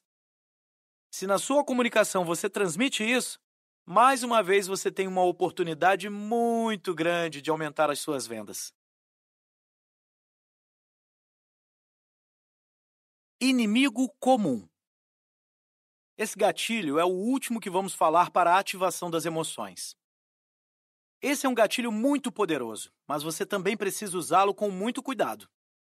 Porque você pode construir uma comunicação que diz que há alguém ou alguma coisa conspirando contra o seu cliente. Quando você se posiciona revelando qual é esse inimigo, você novamente constrói e reforça a sua autoridade, ao mesmo tempo que consegue engajá-lo em uma causa contra esse inimigo. Um exemplo muito comum é falar da indústria médica, indústria farmacêutica, de alimentos ou até mesmo do sistema, bancos, governos. Esses são inimigos comuns que você pode utilizar na sua comunicação para fazer com que o seu cliente se engaje na sua causa e fique ao seu lado para combater esse inimigo. Entenda que isso é poderoso porque você revela um inimigo oculto. Alguém que quer prejudicar o seu cliente. E ao se posicionar como um aliado, você ativa a raiva contra esse inimigo e fica como uma pessoa confiável, que seu cliente vai confiar para comprar. Aqui que começa a entrar a delicadeza de utilizar essa comunicação. Se você fala para seu cliente o seguinte: o seu inimigo é a indústria farmacêutica, então compre meu produto para nós lutarmos contra ela. Essa comunicação é oportunista e sem sentido. Você precisa passar por todo o caminho para construir a sua autoridade, ativar a reciprocidade e as emoções que seu cliente precisa para ver que seu produto é uma arma de combate ao inimigo. Um exemplo que essa evidência fica muito clara. Imagine Star Wars. O inimigo é o Darth Vader. O seu cliente é o Luke Skywalker. Você é o Mestre Yoda. E o seu produto é o sabre de luz. Mas você precisa mostrar para o seu cliente que a única forma de combater o Darth Vader é dominando a força e não ir para o lado negro. A própria luz do sabre determina em qual lado você está. Você usando com maestria a força, você vai conseguir se posicionar contra o Darth Vader e vencer essa batalha. Depois de toda essa apresentação, você conta a história de outros Jedi que passaram pela mesma luta, que conseguiram sucesso e você mostra que você tem o sabre de luz ideal. Perceba como a comunicação é sutil. O seu cliente não está comprando um sabre de luz. Está comprando a libertação contra o Darth Vader. O sabre de luz, junto com a sua orientação, é o que vai permitir que o seu cliente alcance a liberdade e vença a tirania. Voltando a cenários reais. Uma vitamina que seu corpo precisa é a vitamina D3, e você consegue obtê-la simplesmente ficando alguns minutos no sol por dia. Mas o vidro da janela bloqueia os raios UV que ativam a vitamina D3. Então, mesmo se você toma sol no seu escritório ou no seu carro, você não está recebendo os nutrientes que precisa porque existe um grande interesse da indústria médica. Porque sem essa vitamina, você fica suscetível a 14 tipos diferentes de câncer. É por isso que você precisa de um suplemento de vitamina D3 com tudo o que você precisa para não ser mais uma vítima da indústria médica. Mas o problema é que outros suplementos de vitamina D3 no mercado não têm uma boa procedência. Você precisa de um laboratório confiável, certificado pela Anvisa. Por também não confiar nos laboratórios, decidi fazer uma produção artesanal na minha empresa. Percebe como você pode fazer uma construção nesse sentido? Como eu disse, essa é uma construção de história poderosa. Quando você engaja seu cliente para combater um inimigo, você tem uma chance muito grande de convencê-lo e de colocá-lo ao seu lado para que juntos vocês combatam esse inimigo. Porém, novamente, com o grande número de comunicações parecidas o maior cuidado que você precisa tomar é de não criar um inimigo batido. Se todos falam que os problemas são os médicos, indústria farmacêutica, chega uma hora que seus clientes não dão mais bola. Inclusive porque várias das soluções que prometem vencer o inimigo não funcionam. Esse é o grande problema da falta de credibilidade do mercado. Você precisa ter bastante cuidado em se posicionar bem em relação ao inimigo porque o seu cliente precisa prestar atenção em você e nesse inimigo real. Além de criar esses inimigos, mais ou menos imaginários, você também pode colocar que o inimigo é o próprio cliente. Por exemplo, o maior inimigo não é a indústria alimentícia ou a farmacêutica. O seu maior inimigo pode ser o seu DNA. Aqui, novamente, nós voltamos para o gatilho mental de especificidade porque você precisa explicar de forma exata por que o DNA do seu cliente é o inimigo. Qual gene dele é responsável pelo problema de obesidade e sobrepeso que ele pode estar enfrentando? Então, esse é um gatilho importante, mas você precisa usá-lo com cuidado. Particularmente, não construo tantos inimigos na minha comunicação quando falo do meu trabalho da Copcom, exceto os pseudogurus do mercado. Mas quando preciso criar uma comunicação de mudar a vida, mudar de profissão, alcançar a liberdade financeira, costumo criar inimigos que trabalham de forma ardilosa. Apenas evito vincular a grandes inimigos públicos, como o governo, sistema, justamente para criar um inimigo diferente e onde as pessoas não estão olhando de verdade.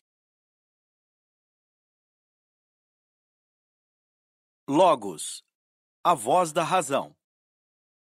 Agora que nós já construímos a sua credibilidade e você já entendeu a coroa de ferro e a joia da coroa, nós passamos pelos gatilhos que trabalham as emoções, patos. Porém, entenda o seguinte: 80% das decisões de compra são tomadas de forma emocional. Quando você constrói a sua autoridade, conta histórias, faça o cliente tomar a decisão emocional de que ele precisa do seu produto. Agora precisa ajudar o seu cliente a justificar a decisão dele com a lógica, logos. Esse é o foco dessa parte final dos gatilhos.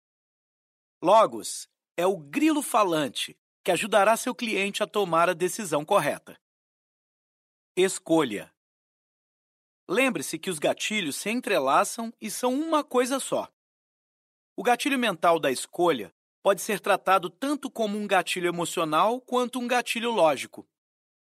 Há várias formas que você pode trabalhá-lo. Imagine o seguinte: você vai a uma loja de queijos e há 45 tipos diferentes de queijos para você ver, sentir o cheiro e degustar. Em outra loja, há apenas cinco tipos de queijo para você provar e degustar. A probabilidade é que você vai comprar alguma coisa da loja que ofereceu apenas cinco opções de queijo. Porque quando você tem muitas opções, você precisa pensar demais para tomar a decisão. De um modo prático para você poder aplicar isso em seu negócio. Primeiro, procure mostrar apenas uma oferta para o seu cliente, para que ele não perca tempo comparando qual produto ou plano oferecido é o melhor. Ofereça apenas o plano premium, ou então, crie um contraste muito grande entre as duas ofertas. Por exemplo, um plano mensal que é 20 reais por mês e um plano anual que é 40 reais no ano. Esse é um exemplo extremo, mas que reflete bem a simplificação da escolha. Vamos falar mais um pouco disso no gatilho do contraste. Esta é uma forma simples para seu cliente ter menos escolhas e naturalmente aumentar as suas vendas. Esse é um grande problema também em lojas de e-commerce. Quando seu cliente entra em sua loja, mesmo que seja uma promoção de um produto, cai no site e tem várias opções para escolher. Como ele fica diante de tantas escolhas e tantos produtos, novamente precisa pensar demais para justificar uma compra. Se você tem uma loja de e-commerce e faz uma campanha direcionada para um produto, procure mostrar apenas esse produto e foque a comunicação nele para que o cliente compre.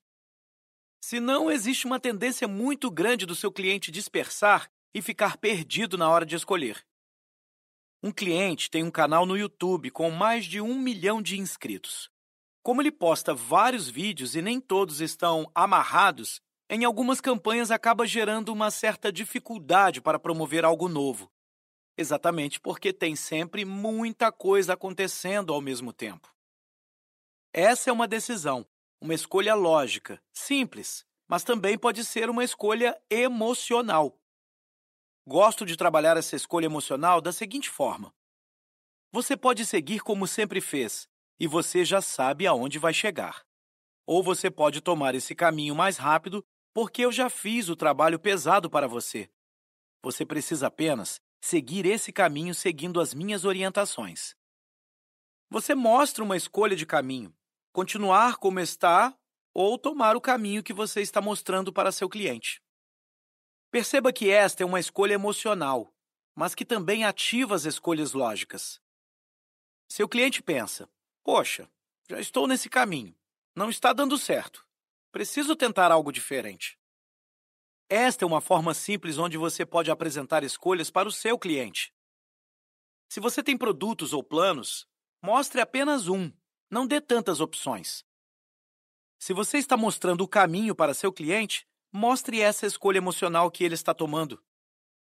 Continuar como ele sempre esteve, tendo os mesmos resultados, no mesmo tipo de relacionamento, no mesmo corpo, ou tentando soluções que não funcionaram antes, procurando soluções miraculosas que não funcionam, ou pode seguir um caminho provado e testado.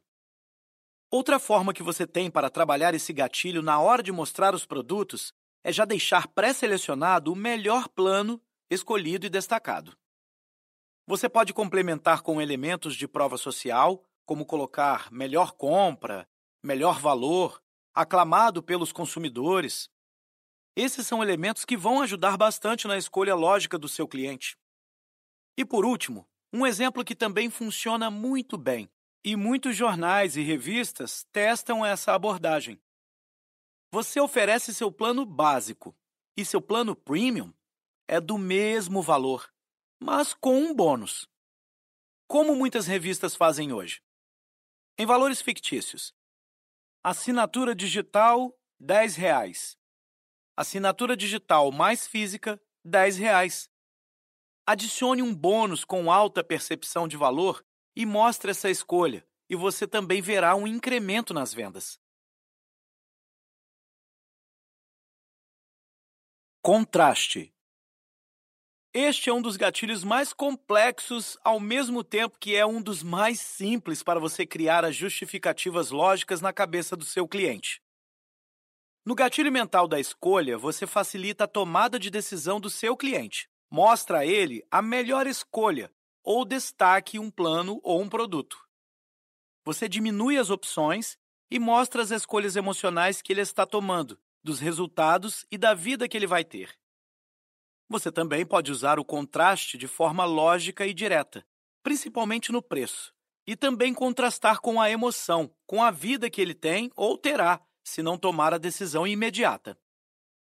A forma mais simples de utilizar o contraste é o que nós chamamos de âncora de preço. Por que a âncora de preço funciona? É muito comum encontrar isso no marketing digital. Você coloca preços nos bônus que você está oferecendo com seu produto ou você cria um preço imaginário e usa isso como âncora. Uma comunicação muito comum que você encontra é a seguinte: Esse produto poderia ser vendido por 3 mil reais, mas você não vai pagar esse valor e nem mesmo a metade desse valor. Para ter acesso a tudo isso, você vai precisar investir apenas 800 reais. Perceba como o contraste está atuando. Está criando uma referência de preço alto, 3 mil reais, e vai fazendo cortes no preço para contrastar o preço de 3 mil reais com o preço de 800 reais. Essa é uma estratégia que funciona, porém, muitas vezes, da forma que é usada, não tem o efeito desejado. O que muitas vezes acontece é que são criados valores absurdos para criar essa âncora de preço. É comum você encontrar comunicações por aí dizendo que poderia ser vendido por 100 mil reais, 20 mil reais, 10 mil reais, quando na verdade esse valor está totalmente fora da realidade. E isso fica mais absurdo ainda quando o vendedor parece mais com um Zé Ruela do que uma autoridade estabelecida. Você pode sim determinar um valor para seu produto e fazer esse corte de preço para promoções e campanhas específicas. Lembre-se, o ideal é você trabalhar com escassez real. Se você diz na sua comunicação que o preço com desconto é por tempo limitado, faça realmente esse desconto valer até determinado tempo e depois você muda a oferta. Já falei da ferramenta Deadline Funnel, que cria prazos reais, mesmo em funis perpétuos. Posso determinar que um produto ou oferta é válida apenas até determinada data e depois o valor ou o bônus mudam. Esse ancoramento extra de preço, através de um bônus limitado, como uma consultoria especial sua ou qualquer outra forma de suporte que você possa dar a seu cliente, é muito forte. Um formato de bônus que também funciona bem para esse tipo de escassez, para criar essa âncora e referência de preço, é você oferecer aulas ao vivo. Porque as pessoas têm uma percepção maior de valor com aulas ao vivo do que aulas gravadas. Você pode oferecer isso ao seu cliente. Uma comunicação que uso muito e você também pode usar é de oferecer meia hora ou uma hora de consultoria com seu cliente. Você pode determinar que cada hora de consultoria sua vale 500 reais. Perceba que essa hora de 500 reais não é um valor fora da realidade para um consultor. Se você tem um produto que vende por 800 reais e você dá de bônus uma hora de consultoria, você pode dizer que você está dando de presente para o seu cliente 500 reais em bônus.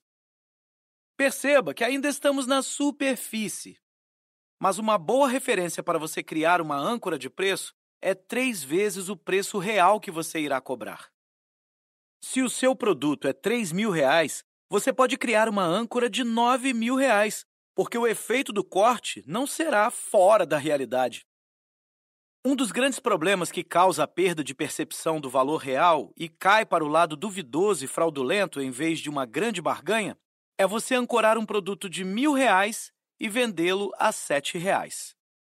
Essa âncora muito distante cruza a linha da realidade e passa a ter a percepção de algo duvidoso. Agora vamos aprofundar. Lembre-se que o nosso cérebro processa estímulos visuais de forma muito mais rápida.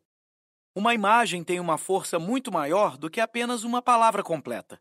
Você pode aproveitar essa característica do cérebro e usar pequenos hacks na hora de apresentar o preço do seu produto. Por exemplo, imagine que no seu produto a âncora de preço será 100 reais, e você vai vender por 47 reais. Se for um vídeo de vendas ou mesmo uma etiqueta de um produto, você pode colocar a âncora de preço como 100 reais. E você apresentar o preço real do produto sem o vírgula 00. R cifrão 47. Acontecem vários efeitos. A âncora de preço é plausível porque está dentro do limite de três vezes o valor real. Quando adicionamos o vírgula 00, conscientemente nós sabemos que o vírgula 00 não entra no preço. Porém, o cérebro processa isso muito rápido e inconscientemente 100,00 é muito maior do que apenas o 47. São pequenos efeitos cumulativos que aumentam a sua conversão em vendas. Outra estratégia importante para você usar em sua estratégia de preços é, ao mostrar o preço que será cortado, você apresentá-lo com um risco e com um tamanho maior, e, se for possível, utilize a cor vermelha.